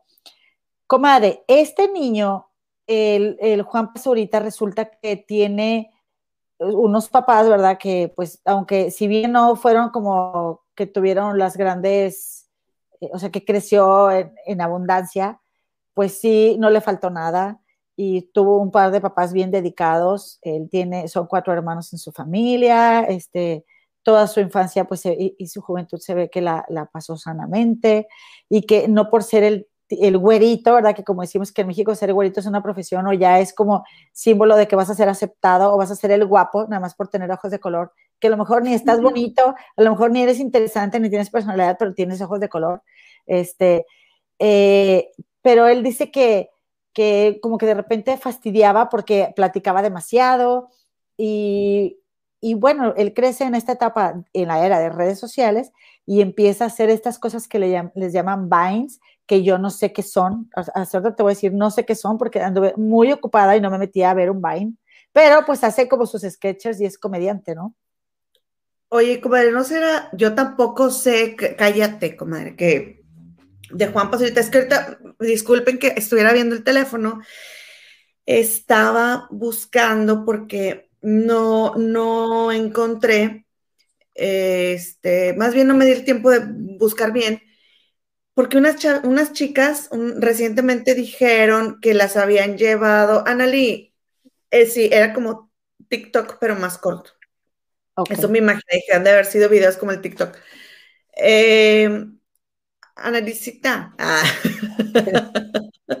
Confírmame, porfi, si fue Juan Pazurita el que en Ventaneando, sobre todo, estuvieron mencionando que había invitado a unas chicas a Acapulco, creo, que las niñas habían llevado, em, habían llevado, le, habían mostrado identificaciones falsas, pero que ellas eran menores de edad, y luego ellas dijeron que les habían dado algo de beber y que no se acordaban, y que se habían echado mentiras en su casa y dijeron que iban a estar en, casa de no sé quién y terminaron en Acapulco. No me acuerdo si es él. Eso, fue lo que estaba buscando. No, ese es Mario Bautista, ¿no, comadre? No sería Mario. No, no es él. Ah, ok. sí. Este, ah, Mario Bautista, ya sé, creo que sí sé quién es Mario Bautista. Ay, no, comadre, pero ay, yo viendo a Juan Pazurita toda la entrevista con cara de tú llevas a esas chicas a Acapulco, que al final fue mentira, según esto fue todo inventado, pero discúlpame, Juan Pazurita. Este, pero que se, cómo se nota la edad, es lo que te digo. No, yo tampoco entendí de lo que estaba hablando. Em, y, tampoco, nunca, nunca he visto un video de Juan Pazurita. Y mira, te voy a decir por qué también me llama mucho la atención ver esa entrevista, comadre, porque normalmente escuchamos mucho o somos de, de la idea de, ay, no, nuestra, nuestra época fue mejor. Cuando nosotros estábamos más jóvenes, estaba más padre. Este, y, y bueno, cuando, cuando nosotros estábamos más, jóvenes era más divertido, porque también era más padre, muy patriarcal. Todo lo de que tenga que ver con lo, lo el papá o el hombre, todo es, es chido, y la mujer es ingas a tu madre. ¿Por qué? ¿No? No, no, hay que, o sea, hay que observar eso, ¿no? Este, ya, ya puse muy roñas, pero eh, y, como dice Gustavo Infante, hay que la generación de cristal, oye, algo que también quiero decir al respecto es, si, si esos niños nos, ya no se les puede decir nada, ¿no será porque sus papás así son? ¿no? O sea, y no quieren que les digan nada a sus hijos, como dice Gustavo Adolfo, ya no se les puede decir nada. Que, insisto, no, no tenemos por qué juzgar a nadie por su físico. Y si ya por eso no se le puede decir nada a la gente, pues no le digas nada, ¿no? Pero eh, a mí me gusta ver, porque yo, tanto tú como Misael, como el Misa que está, ha estado por aquí con nosotros en el chat, a mí me han enseñado mucho ustedes, me han enseñado bastante. Para mí son grandes maestros en mi vida y observándolos a ustedes y siguiéndolos, he ido a, dar a cosas muy padres para mí. Ay, síguele, síguele con mi padre. Muy, muy interesantes, muy enriquecedoras para mí. Entonces, eh, por eso dije, a ver, deja ver qué trae este niño. Me encanta ver a los chavitos, a ver qué trae, ¿no? Y, y bueno, eh, estaba viendo yo cómo él se hizo muy famoso, le va muy bien, es una figura de las redes sociales, Juan Pazurita. Hasta ahorita yo te puedo decir que, no te puedo decir hasta ahorita, más bien, yo no he podido hasta este momento ver un video de él, comadre, pero siento que tiene una sangre muy liviana el chavo y que es un niño de familia que, que no lo veo como una influencia positiva para, para los jóvenes eh, creo que también salió en unos programas que, salen todos vestidos eh, eh, con botargas, pero que se enoja Miguel Ángel Fox, el productor, porque dice, les dicen botargas, ¿no? Como que con sus super disfraces muy padres. La este, máscara. Bueno, que él es como coach ahí o juez. Pero el punto es que me gustó mucho ver cómo un chavito tan joven tiene acceso a, hacer cosas tan, tan increíbles como eh, como que él y Ben Stiller y otro, otro artista que es francés que se llama Jerome eh, juntaron víveres para enviar a Somalia en un avión. Y después dice, y claro que luego nos dimos cuenta de que, eh, que era mejor, era más fácil comprarlos ahí y ayudar al mercado local que mandarlos desde acá, ¿no? Pero que tuvo... Comadre, pero yo digo, bueno, y luego, ¿cuándo fue eso? ¿Cuánto tiempo les duró la comida? Mira, comadre. ¿Y después qué comieron? Sí, tú puedes decir todas esas cosas, pero si un día le dieron de comer, vale la pena. sí, yo no digo que no, yo no digo que no, pero mi punto es, porque una vez, y tú estuviste ahí, comadre, yo llevé juguetes a, en Navidad a un orfanatorio, ¿te acuerdas? Y me dijo el dueño, el, pues el encargado me dijo, ¿y de qué sirve que los traigas hoy? O sea, ellos, ¿con qué se van a lavar el cabello en un mes? Y así, sí, como me marcó, sí, entiendo el punto y qué bueno que lo hagan y qué bueno que puedan usar esas influencias y les llevaran comida, porque yo no lo he hecho. Entonces, qué bueno que lo hizo. Pero mi punto es, cuando haces ese tipo de cosas, estaría increíble que se hiciera algo a futuro para que esas personas no les siguiera faltando comida. ¿Y qué tal que esa persona te dijera, qué te parece si el otro año les traes champús, jabones y enjuagues y te juntas durante un año para que, para que estos niños tengan con qué bañarse? O sea, en lugar de cuestionarte por cosas que tú ni siquiera tendrías por qué resolverles, porque tú no trajiste a esos niños al mundo, comadre. ¿Sí me explico? O sea, ¿qué tanto sumó ese comentario? Eh, no, nada, no me sumó nada. Porque veo todo lo veo en negativo. O sea, oye, yo, yo sé, estoy de acuerdo, oye, ¿por qué no el un millón y medio de dólares lo usaron para, que juntaron, lo usaron para, para invertir en, en, en cosas que a ellos les produzca más dinero? Estoy de acuerdo. Allá a la gente de Somalia, que en, que nada más llevarles comida. Pues mira, puede ser que tengas razón, pero esa comida yo no se las estoy llevando. Yo tampoco, o sea, es lo que te digo. Qué bueno, la verdad, y se, y se agradece mucho que lo haga. Ay, lo que pasa, comadre, es que me cayó bien gordo desde antes. Pues mira, ¿quién? Juan Pazurita. ¿Por qué? Disculpen. es que antes de mencionar eso, mencionó algo de París. ¿Qué dijo? Que andaba llevando cajitas de amor y que no sé qué para la gente, porque hay que darles. Que, ¿sí, ¿Te acuerdas de ese pedazo de la entrevista? Sí. ¿Qué recuerdas tú de ese pedazo de la entrevista? Mira, yo te voy a decir lo que yo me acuerdo y dime si lo entendí bien o no lo entendí bien. Que em, dijo que había sucedido un, no quiero decir la palabra, pero cuando las personas que te quieren meter miedo hacen esos actos donde eh, vuelan muchas cosas así. Sí, que en la una revista esta que... Ok. ¿Perdón? Sí, sí, sí. Sí te entiendo, pero es que va a ser difícil que lo expliquemos así, comadre. Bueno. Hubo, un, acto, violento en la ciudad. Exacto, fue en París, ¿no? ¿O dónde fue? En París. Ajá, entonces este tipo de personas, ya ven ustedes que hay grupos que se dedican a hacer ese tipo de actos para meterle miedo a la gente. Okay. Entonces, hace, eh, crean artefactos que terminan volando en muchos pedazos y eso mete mucho miedo a la gente. Eh, sí, voy bien, comadre. Sí, vas bien. Entonces, que él, este, no quiero decir la palabra, ya la están escribiendo aquí en el chat, pero eh, no quiero decir la palabra porque luego no van a distribuir el video. Entonces, que él anduvo repartiendo cajitas de amor. Una cosa así, porque hay que meter el positivismo. Sí. Y no sé qué tanto. Entonces, Ah, yo me fui como de los atentados del 2005 aquí en Londres y me cayó muy mal. Pero por Lo siento. O sea, porque yo, dije, si yo lo hubiera visto en la calle y me hubiera dado su cajita de amor, yo le hubiera dado una patada. O sea, si me explico, yo sé que él lo hace con una buena intención, pero vivir ese, ese tipo de actos es una cosa que, una cajita de amor, pero bueno, esas son ondas mías. Pues sí, o sea, por eso, o sea, ajá, por eso les digo, vaya, no es estar juzgando la, siempre cuando estás hablando de alguien más, estás hablando de ti. Mm. Eh, por eso ahorita dijimos lo de Elizabeth Stein y ahorita yo estoy diciendo, a mí no me gustó escuchar eso porque yo me, subí al metro después de lo que pasó en Londres en el 2005, que hubo una, una cosa de esas aquí también, y, y el sentimiento que se vive porque aquí eso pasa y, tienes que acostumbrar tu vida a eso, nada te, o sea, nada te reconforta en ese momento. Pero bueno, yo sé que tuvo la intención de, de, reconfortar a las personas y qué bueno que él lo hizo porque yo no lo hago, pero cuando yo escuché eso, me fui a ese momento y me cayó muy mal. Pues es que a lo mejor no sabes qué hubiera sentido si te la hubiera dado qué tal que te hubiera gustado y que a lo mejor te ganchaste porque no te la dieron. Yo, yo pues no lo tomé así. Yo lo que pensé fue, qué bonito que, que, ese chavito con la edad que tiene se ponga a hacer esas cosas, porque yo a esa edad yo no pensaba en nadie más que en mí.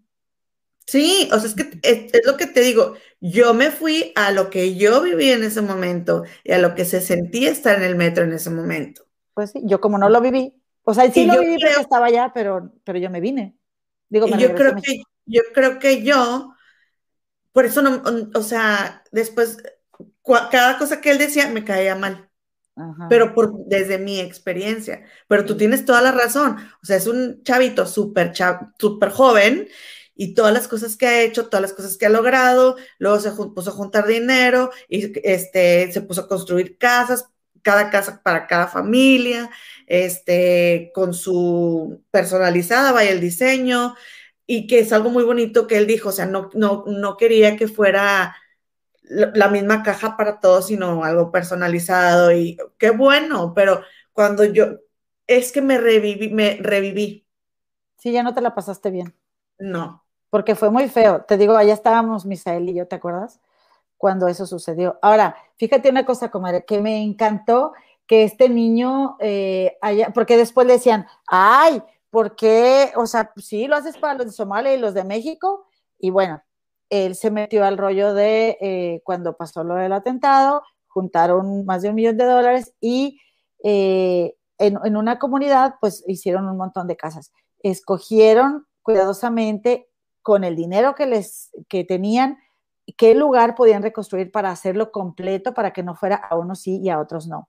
Esto tomó tiempo, comadre, y las construcciones siempre toman mucho más tiempo del que, que se considera. Y empezaron los ataques a Juan Pazurita, que, y que por qué, y qué explicaciones del dinero. Y todas esas personas que lo atacaron y que le tiraron no movieron un solo dedo, les aseguro, por la gente como lo hizo este chico. Se me hace muy injusto que un niño de su edad lo viva de esa manera, o sea, que, tenga esa experiencia, que a final de cuentas una buena acción se, se convirtió en su momento más polémico y te aseguro que en su vida pública no ha tenido mayor estrés y qué lástima que sea porque quisiera él y tuviera la iniciativa de tener una buena acción, ¿no?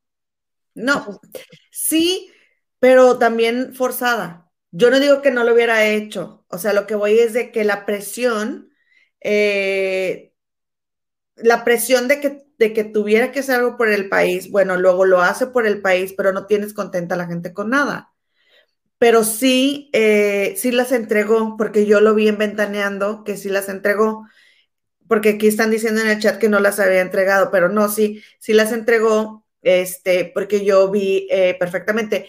Y algo que explicó con Jordi fue que no tenía, o sea, que con lo que el presupuesto que ellos tenían, tenían que hacer algo que se cambiara todo el pueblo. No podían nada más darle unas casas a unas personas y a otras no.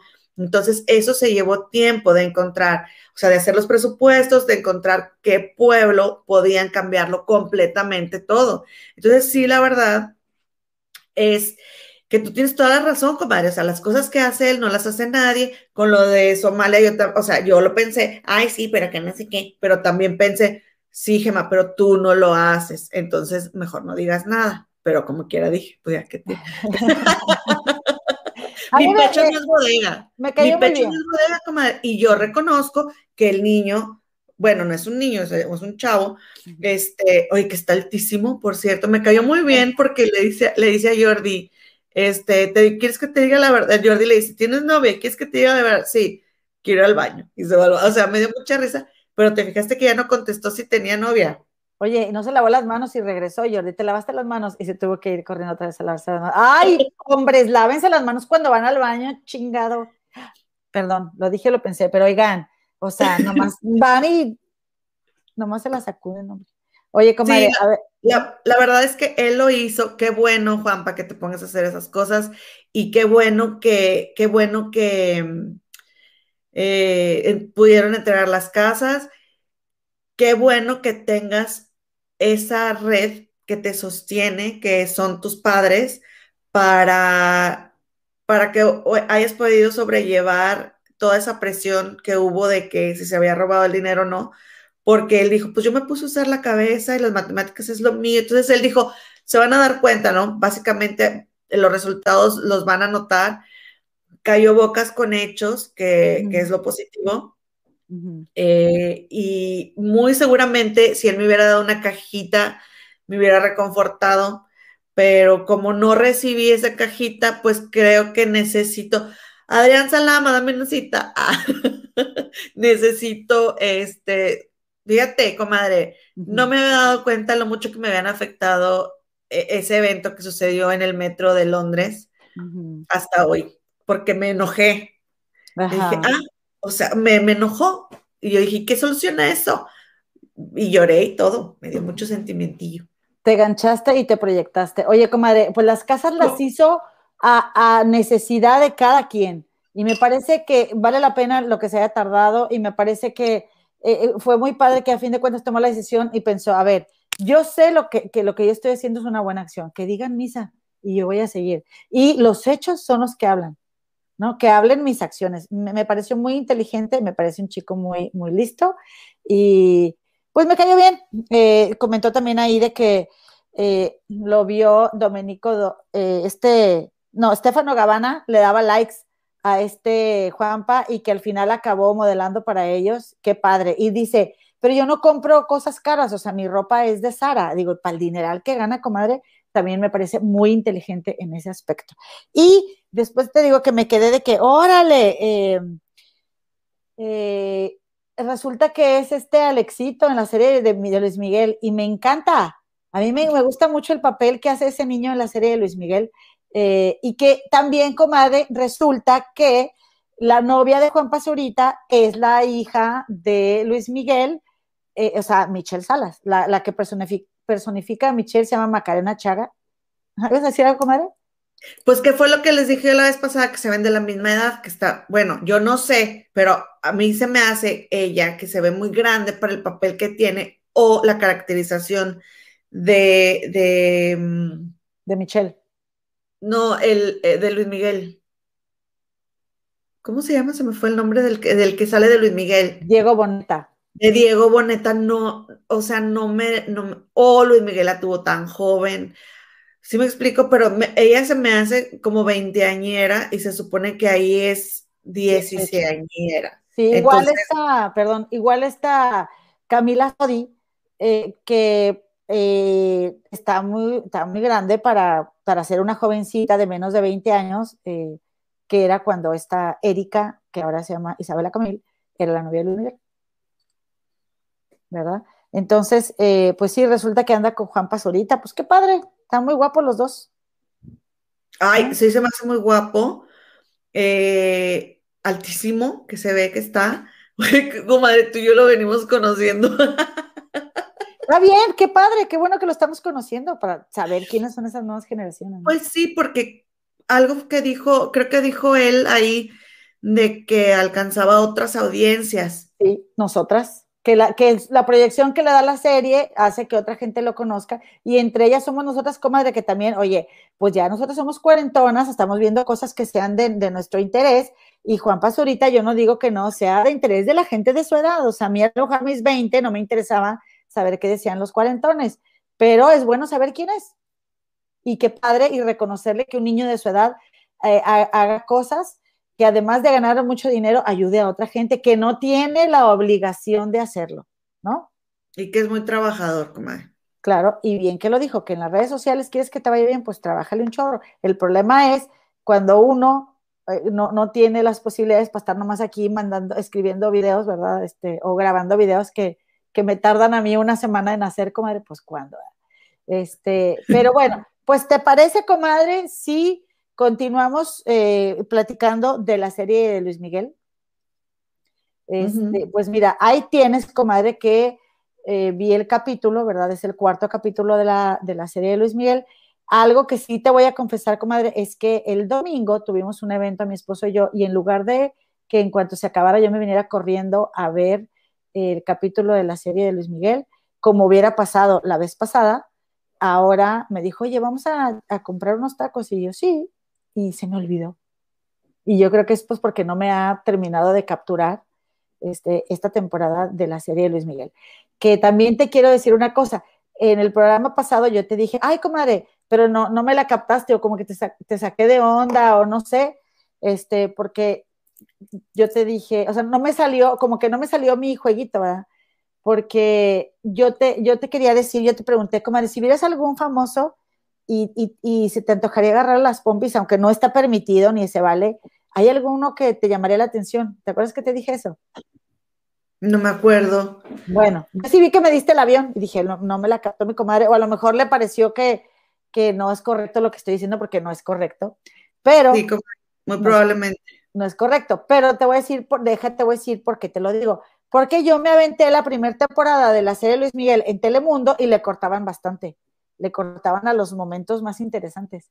Entonces, este, pues casualmente estuve viendo, ¿verdad?, algunos capítulos de la, de la temporada anterior en Netflix y yo no había visto uno donde está este Mickey con Isabela, con Erika, ¿verdad? este, y comadre, y le, hacen una toma así, así, este, como de su espaldita. Oye, yo me quedé guau con este niño Diego Boneta, ¿eh? La verdad es que sí, está muy bonito. Pero bueno, para, para allá iba ese comentario que te hice. Volviendo al tema de la temporada de hoy, eh, pues eh, se, trató generalmente, no, en su mayoría de, de, Michelle Salas, ¿no? Que está grabando Luis Miguel el, el videoclip de la canción de Ayer y está Stephanie Salas le deja encargada a la niña un fin de semana a Luis Miguel, mientras ella se va a un evento que ella tiene y, y, ella lo acompaña a la grabación del videoclip. Eh, como, como mi Luis Miguel no tiene plato aborrecido, en el segundo día de grabación, pues en lugar de que una chica que habían encargado para que cuidara a Michelle Salas durante la, este, durante la filmación, eh, en lugar de estar cuidando a Michelita, pues está en el guayabo con Mickey. Que por cierto, comadre, me estaban comentando que algunas, algunas eh, no saben qué quiere decir guayabo. Después les explico pero digamos que la estaban pasando muy bien. Pero ¿sabes qué estoy, estoy pensando? Estoy haciendo spoiler del, del, del, este, capítulo. Este, si, lo cuento todo, pero oigan, ya para el martes ya tienen que haberla visto, comadres, porque si no, pues sí, sí voy a hacer spoiler, comadre. Comadre, si no lo hagas, porque yo lo acabo de ver hoy. Ahí está, pues entonces, ¿qué te platico? ¿Cómo ves? ¿Cómo? Pues sí, si no, te platico si no te platico el capítulo, ¿de qué te voy a platicar? No, pues sí, pues, podemos platicar el capítulo, pero no exactamente todo. Bueno, ándale. Entonces, resulta que en, eso, eh, deja, deja reacomodar mis pensamientos. En, eso, de eso se trató en su mayoría el capítulo acerca de Michelle Salas, de que de la relación con el papá. La verdad es que eh, dejan bien parada a Michelle y a Stephanie. Yo siento que que Luis Miguel, pues ojalá que sea, no creo, mira, ojalá que se haya dado cuenta de lo mal que dejó a Stephanie, pero pues veo que sigue dejando bien mal a las mujeres en general, o sea, como tratándolas como un objeto. Y me llama mucho la atención porque, porque si él le da ese valor a la mujer, ¿qué vio en su niñez que le dio ese valor a su mamá? O sea, ¿qué vio hacer a su mamá? Eh, ¿qué, realmente hay de válido al respecto de la imagen que ya habíamos platicado que nos quieren vender de esta Marcela Basteri? Si, eh, si, porque una cosa es que la mamá se haya ido y se haya desaparecido, pero entonces él no tendría esta relación tampoco sana para él con las mujeres, porque las mujeres para él no significan nada.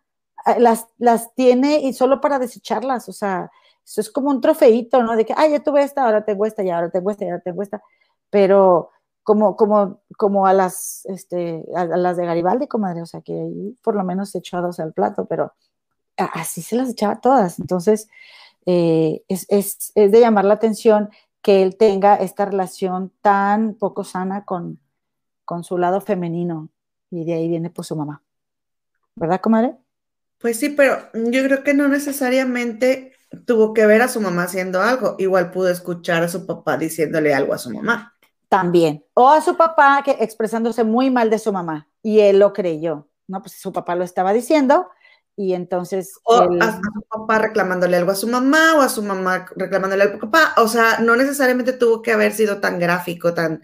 Pero, pues es que también, comadre, híjole, la verdad es que él ha sido una persona que ha llevado una vida extraordinaria. Entonces, para, para, para poder eh, para poder, eh, ¿cómo se dice? Como cebolla, así que irle quitando las capas, pues es que hay muchas cosas que nosotros desconocemos. Fíjate que estaba escuchando muchas de que, ay, Luis Miguel un santo, ay, que Luis Miguel se pinta, este, de que es muy bueno. Pues sí, este, yo sí creo que ahora lo, lo, ponen en la serie como que el super papá, cosa que ya todos sabemos que no fue así, pero lo que yo me quedé pensando, que no, no todo en mi día fue negativo hoy, lo que me quedé pensando fue, pues a lo mejor en ese momento no le importó, pero ahora sí le importa, porque él es el supervisor de esa serie y yo creo que en gran parte hacen, o sea, hacen el papel de Michelle muy bonito porque a él le importa mucho su hija. Y a lo mejor a Luis Miguel. Entonces, a lo mejor todos estos años no le ha importado, y incluso en la serie pasada, no, mm, porque te apuesto que ni siquiera lo hizo con la intención de dejar mal a Stephanie. O sea, él probablemente ve, como, ve a las mujeres como nada, ni siquiera fue, me explicó, o sea, como para detenerse a pensar qué estaba haciendo. Pero creo que sí le pudo el haber ofendido a tantas personas y creo que le puede mucho su hija, creo que la quiere mucho y se lo está demostrando en cómo la están poniendo en esta serie. Pues puede ser eso o puede ser que él quiere verse mejor, como un papá que sí convivió con su hija, que sí se vio, o sea, que, realmente no es como que nunca eh, le hizo caso a su hija o nunca le puso atención, no sé, comadre. Yo lo dudo, yo lo dudo y tengo mis reservas porque no, no puede ser que no estés viendo que a la mamá de tu hija la dejan como una cualquiera cuando eh, tú nunca te has hecho responsable de ella y ella y, sacó adelante a una chica, eh, a una buena niña. Entonces yo no creo... Ah, comadre, no, a ver, es que yo no estoy diciendo que la serie, o sea, es ficción y ya todos sabemos que nunca estuvo presente en la vida de la hija, según lo que nosotros entendemos. A lo que voy es de que poco le importa a Luis Miguel, según lo que hemos visto en la serie, las mujeres. Entonces, poco se detuvo a pensar, o si es que se detuvo, como es ficción, cómo iba a dejar, o sea, si es que se detuvo a pensar y le dijeron, es ficción, ¿no? ¿Cómo quedaba Stephanie Salas? Poco se detuvo, todos lo vimos. Pues porque no piensan las mujeres. ¿Perdón? No piensan las mujeres. No, o sea, y, te digo, no creo que haya sido con toda la intención de dejar mal a Stephanie Salas. No. O sea, es todas en general. Todas van en la misma. Sí, todas van en la misma. Órale. Yo no creo que lo haga porque yo no. Oye, a ver, yo sé que no soy Luis Miguel, ¿verdad? Para decir si quiere o no quiere a su hija, seguramente la quiere, seguramente para él, toda la gente que está cerca de él se daña, se muere, le pasa algo malo.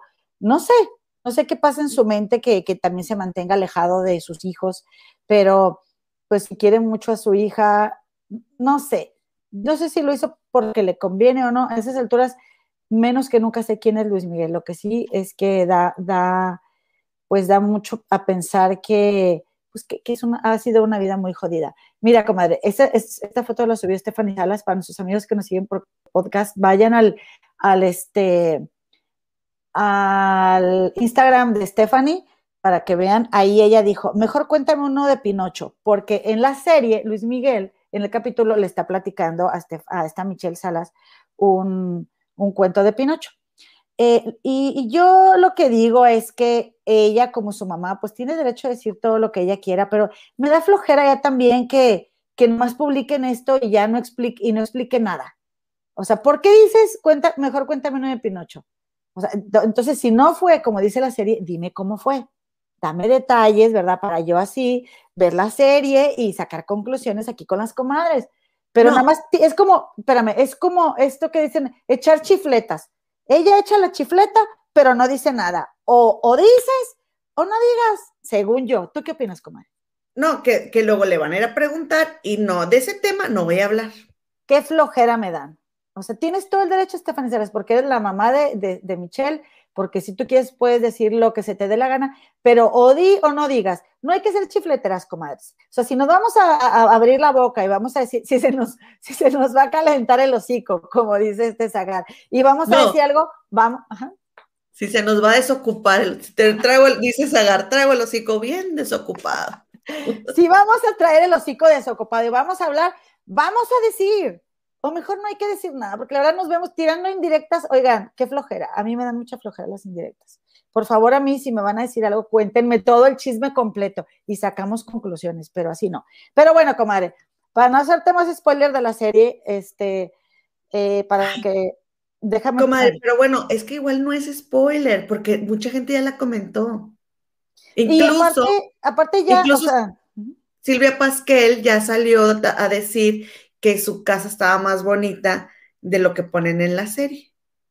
Incluso, este, pues para, mira, a mí algo que me encanta, ya por hoy así la vamos a dejar porque ya, ya tenemos un montón de tiempo aquí, Pero, no, pero si falta algo, comadre, bien importante. Espérame, no, espérame. Bueno, a ver qué falta. Es que todavía no acabo de decir mi información de la serie. Bueno, a ver, termina tú y luego ya digo yo. Mira, yo lo que quiero decir es que algo que me encanta es recordar cuánto he disfrutado, o sea, respecto a la, al, a ver, respecto al capítulo, les estoy diciendo como que era lo más importante, comadres, pero eh, es recordar lo que, algo que me encanta de la, de la serie de Luis Miguel es cuánto he disfrutado esa voz de terciopelo que tiene Luis Miguel. Me fascina, me fascina volver a escuchar el disco este de Aries. Ay, no, lo amo ese disco. Para mí es mi favorito de todos sus discos. Y me gustó mucho ver que hay un, hay un, el compositor de esta, de esta canción de Ayer, comadre, que se llama Rudy Pérez, ¿no? Este, y haz de cuenta que esta canción fue el sencillo, de, el primer sencillo que salió de, del disco de, de Aries. Entonces resulta que están platicando que Rudy Pérez le pasó varios discos a varias canciones a Luis Miguel, como esa de Luz Verde para amar a gran velocidad. Y, y él escuchó varias. Se encontraron en casa de Emilio Estefan y ahí eh, Luis Miguel lo conoció, que Luis Miguel estaba feliz de, haberlo conocido. Esto lo contó Rudy Pérez en un libro.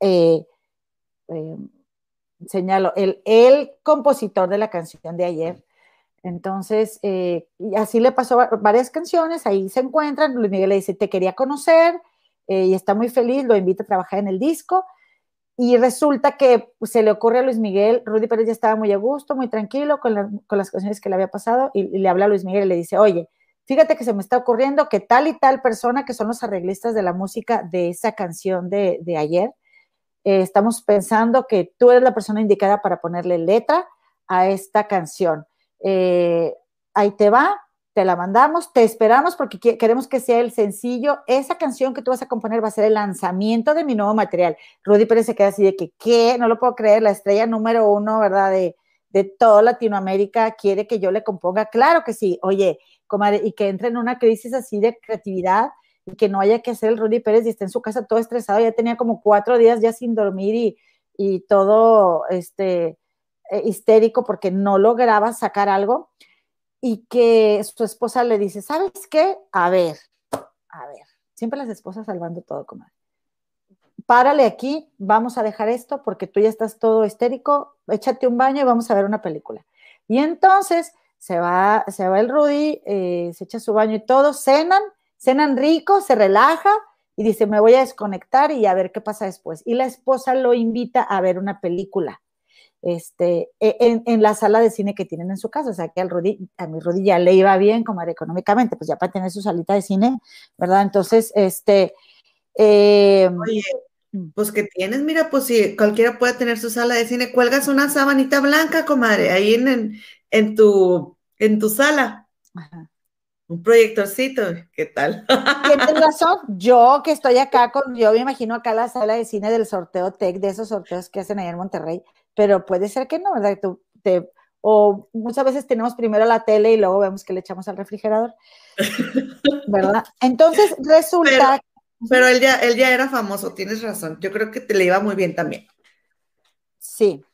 Eh, resulta, comadre, que eh, se ponen a ver una película eh, que se llama Somewhere in Time, Somewhere in Time. es una película de 1980 eh, que, mm, ya se, que se me perdió el nombre en español, comadre, em, pero ahorita te lo investigo. Y oye, pues ahí tienes que se pone la ver, te digo, esta película con su esposa y trata la película de una pareja que ella, eh, eh, él es un escritor de obras de teatro y entonces, mira, te voy a poner una foto aquí para que sepan de quién estamos hablando para nuestros amigos que nos, ven en el podcast. Él es el Superman, Christopher Reeve y Jane Seymour. Ay, comadre, qué mujer tan hermosa. Tú no sabes cuánto disfruté de ver esta película y de, de verla, o sea, de disfrutar la belleza física natural de esta mujer. ¿Ya la viste tú, comadre? Ya, anoche mismo. Anoche Se llama En algún lugar del tiempo en algún lugar del tiempo. Bueno, pues sí. Eh, es que luego en distintos, en los diferentes países les ponen distintos nombres. Sí, porque aquí está Miroslava Cisne diciendo, pide el tiempo que vuelva. Ese era el nombre en México, pide el tiempo que vuelva. Te digo porque yo la busqué en Netflix y ya ven que les he platicado que el Netflix de aquí está bien chafo. Claro que no estaba, ¿verdad? La tuve que comprar porque pues ya tenía que ver, comadre. Dije, no, yo tengo que ver esta película. Entonces resulta que en la película él, este Christopher Reeve, es un escritor de obras de teatro y él está celebrando el, éxito de, una comedia que tuvo eh, y entonces ella llega, una viejita, a, a entregarle a él un reloj. Y entonces él agarra el reloj y no sabe qué onda, pero él estaba investigando respecto a una actriz. Ella era, esta Jane Seymour es una actriz de teatro. Entonces, eh, él se va a un hotel, comadre, que ya investigue que este hotel está a seis horas y media de aquí de Chicago, comadre.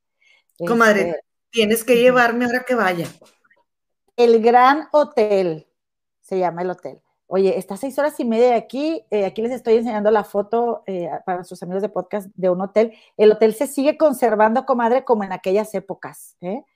Y él, en ese hotel, les estoy haciendo un súper resumen, ¿eh? No, me estoy brincando todo, ¿verdad? No spoiler, ¿eh? No spoiler porque ya la voy a ver. En ese hotel, él encuentra esta foto que estamos viendo ahorita en pantalla, que es de ella y es del año de 1912, comadre.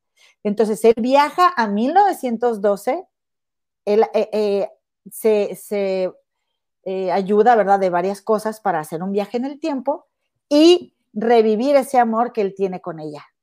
¿Ok? Oye, palomita. Palomita, pero que si tus palomitas, pero que si tu refresco, pero que si tu, tu ratito para que la veas, pero que si, es que no quiero hacer spoiler, comadre.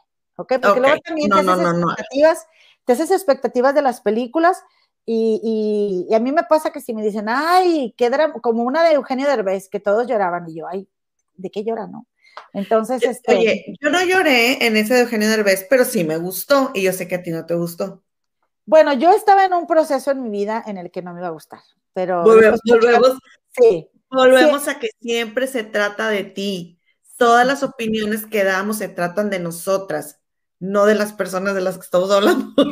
Sí, siempre nos estamos proyectando. O sea que, este... Oye, mm.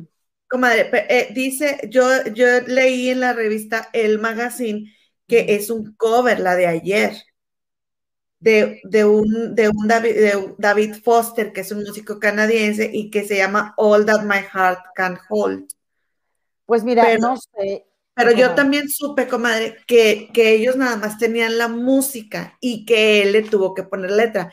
Entonces yo ya no sé si él hizo la adaptación al español o si ellos solamente tomaron la música de David Foster y este, este señor le puso toda la letra. Mira, comadre, eh, durante la película tú vas a, escuchar eh, ciertos acordes que te van a recordar a la canción de ayer. Pero yo, yo le creo a mi Rudy Pérez, porque esas fueron sus memorias, lo que está escribiendo de esa canción.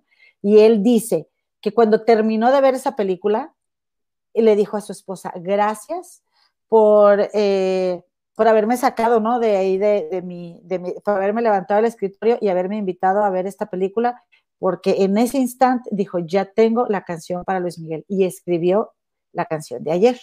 Tiene todo el sentido el, eh, lo, que dice ayer con lo que tú nos estás diciendo de, de, qué va la película. Me encantó, comadre. Me encantó después de ver esto, o sea, después de ver la película, escuchar no sé cuántas veces la canción de ayer, que con la que yo, bueno, me, me súper enamoré y desenamoré yo de mis novios imaginarios, ¿verdad? Que tuve toda mi vida.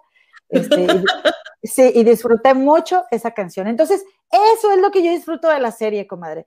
Por, y pienso yo, oye, ¿no será que hubiera sido más entretenido saber esa historia, por ejemplo, que, que estamos compartiendo ahorita aquí este, en las trufas y que, y no, no, a ver, e, este, en exclusiva, ah, ya, aquí somos la brújula. No, no, pero digo, muchas... aquí, se dijo primero. o sea, ¿no hubiera sido más interesante en la serie Luis Miguel también supieran esas cosas? O sea, no todo tiene que ser el morbo y, y, el, el, con quién, eh, sino a mí, a mí me interesa mucho saber las historias de o qué hubo detrás de un concierto, o qué hubo detrás de la canción, o, son cosas tan entretenidas como, como lo que se supo también de Kiko Cibrián, que es algo que tú eh, eh, checaste de Kiko Cibrián, este, y, pero una cosa que sí quiero decir, porque soy morbosota, ¿verdad? Ya para terminar lo de la serie de Luis Miguel, fue que en un momento, este, Miki le dijo a, a porque estaba ahí en el cuarto y como que quería que Michelle se quedara para él irse al, estudio de grabación y, le dijo, oye, eh, aquí quédate y que, ay, dijo, dijo Michelle, dijo mi tía Ale que todas tus canciones se oyen igual, se oyen igual. Y dijo Miki, ah, pues fíjate que tu tía Ale la otra noche y que Michelle dijo, ¿la otra noche qué? Y, a ver, esto es una suposición, ¿verdad? Pero yo no dudaría que hubo algo. Dijo, no dijo eso, algo así, la otra noche no dijo eso. Él se barrió. Pero lo que me da a entender a mi mente morbosa, insisto, a mi mente morbosa, es que hubo, hubo algo entre este, Alejandra Guzmán y entre Luis Miguel. Y eso no lo deja bien parado, comadre. Insisto yo. ¿Para qué? O sea, ¿qué caso viene, Ajá, o sea, viene y nos confirma lo que ya se ha estado diciendo durante mucho tiempo, que es que él tuvo sus que veres, como dices tú, sus quien vive. Sus quien vive Sí, que tú sos quien vives con, con ambas. Pues no, la verdad, es que te vuelvo a lo mismo, comadrita. O sea, él no piensa en nadie. Así es, así es. Él no piensa en nadie. Él piensa en, en, hacer dinero, en crear escándalo, en, en, desafortunadamente, y no les interesa, y tienen un equipo de escritores que saben muy bien que eso va a, a, a armar, a mover el agua y eh, revolver el agua, pero pues no contaban con que mi Fridis, tu hija, mi sobris, iba a salir con todo el escándalo, entonces ya ni quien haga caso de que si Luis Miguel dijo o no dijo de Alejandra. Y deja tú, iría, o sea, Luis Miguel no suponía, ¿verdad? El, que en, medio de todo este chismesazo sale él también a decir, yo con Alejandra Guzmán, no, pues sí, güey, qué chido. ¿Quién te admira, verdad? Este, Pasa raza. Sí. Ah, Paustito, que Alejandra Guzmán, la verdad, en ese tiempo estaba espectacular, ¿verdad? oye, que dijeron en Chisme No Like que había salido, supuesta delegadamente, Alejandra había salido desnuda a buscar agua y luego se a la cocina y luego se regresó. Pero tú escuchaste ese chisme porque yo, yo estaba en la cocina, entraba y salía y no escuché exactamente, pero que como que si Alejandra dejó la habitación, alguien que estaba ahí Después dijo, y luego como que había ido por agua a la cocina, y cuando regresó, o sea, y así desnuda y que ni se inmutó, supuestamente, ni se inmutó de que había gente y tomó agua y se regresó, se llevó el agua al cuarto, una cosa así. Este, ¿no lo escuchaste tú? A ver si aquí. Ah, muchas gracias, Alejandro Hernández. Bienvenida, bienvenido. Este, ya dio su like, es la actitud. Muy bien, tú muy bien. Itzel Tisha, mi doctora consentida de la vida, entre consulta y consulta, entra a verlas. ¡Eh! Bien, es la actitud. es la actitud. Oye, pues es que dijo Kiko, el que fue el guitarrista, ¿era guitarrista o bajista? ¿Qué fue, comadre? No sé, pero era músico de Luis Miguel. ¿Guitarrista? El músico, ajá, el músico que salió de la vez este mm, de que, había participado con Cristian Castro. ¿Te acuerdas el programa, el capítulo pasado? Entonces ya ves que a él le encargan hacer el disco. Entonces hubo en un, em, en un este, em, una como conferencia cristiana en San Diego, él empezó a contar cómo había sido su experiencia de trabajar con Luis Miguel. Y dice, comadre, que, que sí, que él estaba de gira con Luis Miguel lo invitan a que trabaje con Cristian. Oye, pues comadre, ¿no crees que ya me anda haciendo a mi Cristian el mili, probablemente el mili vanilli mexicano, comadre? ¿Por qué? Porque estaba diciendo que cuando estaban grabando el disco de Cristian, que Cristian entre que si cantaba y que si no cantaba, yo me quedé caca, así lo dijo. Ahí vamos a poner en la descripción el video de, este, de, la, de la plática esa que da Kiko, y donde dice que, que Cristian como que se chiflaba y le decían, le vamos a hablar a tu mamá, pues no le hablaban a mi Vero, Mm. Y sí, para darle la queja de Cristian y ya, este, ver, a ver, échame el chamaco. Y ya Verónica acá se lo, no, se lo arreglaba por teléfono, entonces ya Cristian se comportaba. ¿Tú crees, comadre? Pues como niño chiquito, pues no toma biberón. Sí, ya está, ya está en el Facebook. Este, nuestra productora dice que ese video ya, lo, está compartido en Trufas Blancas, página de Facebook. Es, y, y con todo eso ahí, comadre, dijo que Luis Miguel es un hombre que te impone, que está guapísimo. Bueno, en ese momento que estaba guapísimo. De esos, de dijo él, yo soy hombre, pero yo lo vi y dije, ¿qué, qué tipo? O sea, qué guapo está. Y ya ves que ahora pusieron en la serie, ese tipo de cosas que sí me gusta saber, comadre. Por ejemplo, pusieron en la serie que Luis Miguel siempre se tiene que estar viendo en un espejo. Oye, yo, yo cuando lo estaba viendo la serie dije, pues claro, pues si ya dijo Kiko que está bien guapo, pues yo también me estaría viendo, me estaría viendo todo el tiempo en el espejo, ¿no? Imagínate. Este, pues sí, e- y que, y que este, sí le fue muy bien, dice Kiko que sí le fue muy bien trabajando con Luis Miguel, pero que era demasiado trabajo y su vida, pues, eh, por un lado, y a eso a él ya no le gustó tanto. Pero que, que, comadre, ¿cómo ves que sí? Cuando estaba con Luis Miguel, se va a trabajar con Cristian y vi Cristian que no cantaba. A mí se me hace bien raro porque Cristian sí tiene vocerrón, ¿no, Sí, comadre? no, bueno, a mí me gusta mucho cómo canta. Y en esa, ¿Tú sabías disco, eso de, tú sabías eso de que no cantaba? No.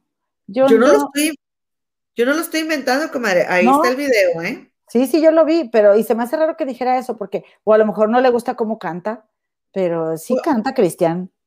O a lo mejor este, Digo, no lo comparas con Luis Miguel. No lo comparas, nada que ver. oye, y luego ahorita Mm. estaba viendo a Marcos Valdés que, que lo entrevistaron y, y este está muy indignado por cómo pusieron a Cristian en el en la serie y que dice que, que porque lo ponen amanerado y que Cristian no es así. Ay. O sea, eh, y ahora, eh, bueno, yo no le vi el sentido a la queja de Marcos Valdés, está diciendo, ¿por qué lo ponen amanerado? Es una falta de respeto. ¿Pero por qué? Porque es una falta de respeto y además Cristian es multifacético. O sea, no me vengan. Nunca sabes qué es. Es muy andrógino. Oye, Ajá. pero es que ah, se veía como chiflado, O sea, como consentido, como, Ahora, como niño mimado a ver, en la Luis serie. Miguel, Luis Miguel no lo va a poner así de que, ay, en su mejor momento y súper bien. No lo va a poner así. Y además pero- es hijo de Loco Valdés y su lado. Pero, chiflado comadre, independientemente, independientemente, acuérdate que eso que como lo ponen ahí en la serie, concuerda con lo- el video que hace cinco años o más ese, salió Kiko, o al menos hace cinco años lo publicaron en YouTube. ¿Sí me explico? Porque es lo que Kiko está diciendo, que era chiflado, que no quería obedecer, que no cantaba bien. Entonces le tenían que hablar a su mamá cuando le están grabando un disco. ¿Tú crees? Ujú. No, qué Entonces, entonces sale Marcos Valdés muy ofendido, pero pues concuerda lo que, como lo presentan en la serie, yo no digo que si como actúe o que si no, pero concuerda que haya sido muy, este, muy chispita con lo que está diciendo Kiko de que no quería grabar el disco y que se chiflaba ahí. Chiflaba en México es como que se encapricha. Ajá, sí, como se portaba caprichosito. Ajá. ¿Cómo ves, comadrita? No, pues la verdad es que no dudo que se haya portado así. Y la verdad es que sí me parece que Kiko eh, Cibrián es un súper músico. Es guitarrista, comadre. Sí, Cibrián. Pero yo sí no sabía si, si tocaba el bajo, pero es guitarrista y se me hace un fregoncísimo el señor. Ya, si se retiró, pues qué bueno, que fuera para. Oye, ¿y cómo olvidar ese concierto donde, donde eh, atrás en el escenario se unas letras gigantes eh, así, y luego con letras blancas decía suave y luego se quitaba? Ajá. Y luego Miguel cantando y luego suave. Ese- esa gira estuvo porque yo creo fue la gira, comadre, donde aventaban pelotas de playa Sí. Y que, que papelitos. No, cállate. Buenísimo. cállate, Muy sí. disfrutable. Y seguiremos viendo la serie hasta que se acabe. Oye, y ya para terminar, hablando de series, este, que mm, ahí me dice el Netflix que si quiero ver la de Selena. Mm. La segunda temporada. no la empecé a ver porque ya no me dio oportunidad, pero vi en los cortos que decía como que Selina cuando se va a grabar a Estados Unidos y luego dice, este, le dice su set, le dice la hermana, ay, ¿cómo que nos vas a dejar? Y Selina, no, pues o sea, nada más me quieren a mí. Y luego mandaban flores y luego decía, para Selina, y luego decía Selina, ay, mira, ya no les alcanzó para ponerle los dinos. Comadre, ¿cómo capaz ves? Que, capaz que también era canijilla. Ya veremos. No. Hay, que, checarla. Ajá, esta segunda temporada, ahí ya le están metiendo jiribilla, ¿eh? Mm. Según, el, según el corto que vi. Oye, comadrita, pues ya son dos horas las que tenemos aquí con todas ustedes, comadres chismosas, igual que una. Con 15 eh, minutos, comadre. Con 15 minutos. Oye, y ya nada más, fíjate cómo ahí en la serie te diste cuenta que están recordando lo de, está recordando Luis Miguel a Isabela Camil. Ah, sí, que, está viendo las fotos y que quiere llevar a Michelita a, Nueva York. Entonces, trae a Isabela otra vez a la serie, o sea que representa mucho para Luis Miguel. ¿Verdad? Oigan, ya nos vamos. Muchísimas gracias por acompañarnos, querida Struferiux. Em, Dice en serio con Nelly que era fan de los dos y ahora de ninguno. Ay, ¿por qué? dice, pero está bien. dice Tisha, Itzel Tisha, aparte su hermano Chris, aparte su hermano Cristian con sus tangas esas, jajaja, ja, ja, ¿cómo se, cómo se llaman? Que salió en todas las revistas. Ay, sí, ¿cómo le puso? A las tangas.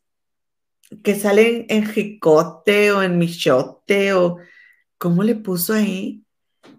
Sí, sí, Cristian, Cristian andaba eh, que, le fue, que le dieran un masaje y lo dijo foto en Sayote.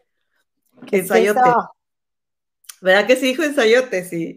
Oye, comadre, este, Diana Murillo dice que ella es fan de Cristian, de Luis Miguel nunca lo fue. Y pues está bien, está bien, está padre. Eh, dice que Lady Book, Jorgito lo dijo también en su programa. Eh, no sé qué sea, ¿será que lo de lo de Rudy Pérez, eh, no, no, ya casi no he podido ver a Jorgito desde que empezamos este, este programa. Leti Ramírez también está aquí saludándonos la comadre. Eh, dice que nos escuchamos muy bien. y por aquí vi también a el Will, si ya la tienes adentro. Saludos, hermanas y comadres. Saludes. Ay, muchos saluditos. Qué risa. Alejandro Hernández, muchas gracias por tu like. Oigan, no se les olvide, por favor, regalarnos su, like, no les cuesta nada, mochense y, nos, y significa mucho para nosotras. Muchísimas gracias por acompañarnos. Ha sido un placer compartir ese tiempo con ustedes y nos vemos el próximo jueves a las 5 de la tarde, hora Ciudad de México. Un placer, como siempre, comadrita, verte y verte también. Gracias, comadre. Yo también espero verte muy pronto en vivo y a todo color. Ojalá que se nos haga. Ojalá que sí. Changuitos, estoy cruzando mis dedos para los que no nos ven. Muchas gracias a todas y nos vemos por aquí el jueves a las 5. Nos vemos, un beso enorme. Adiós. Con cubrebocas.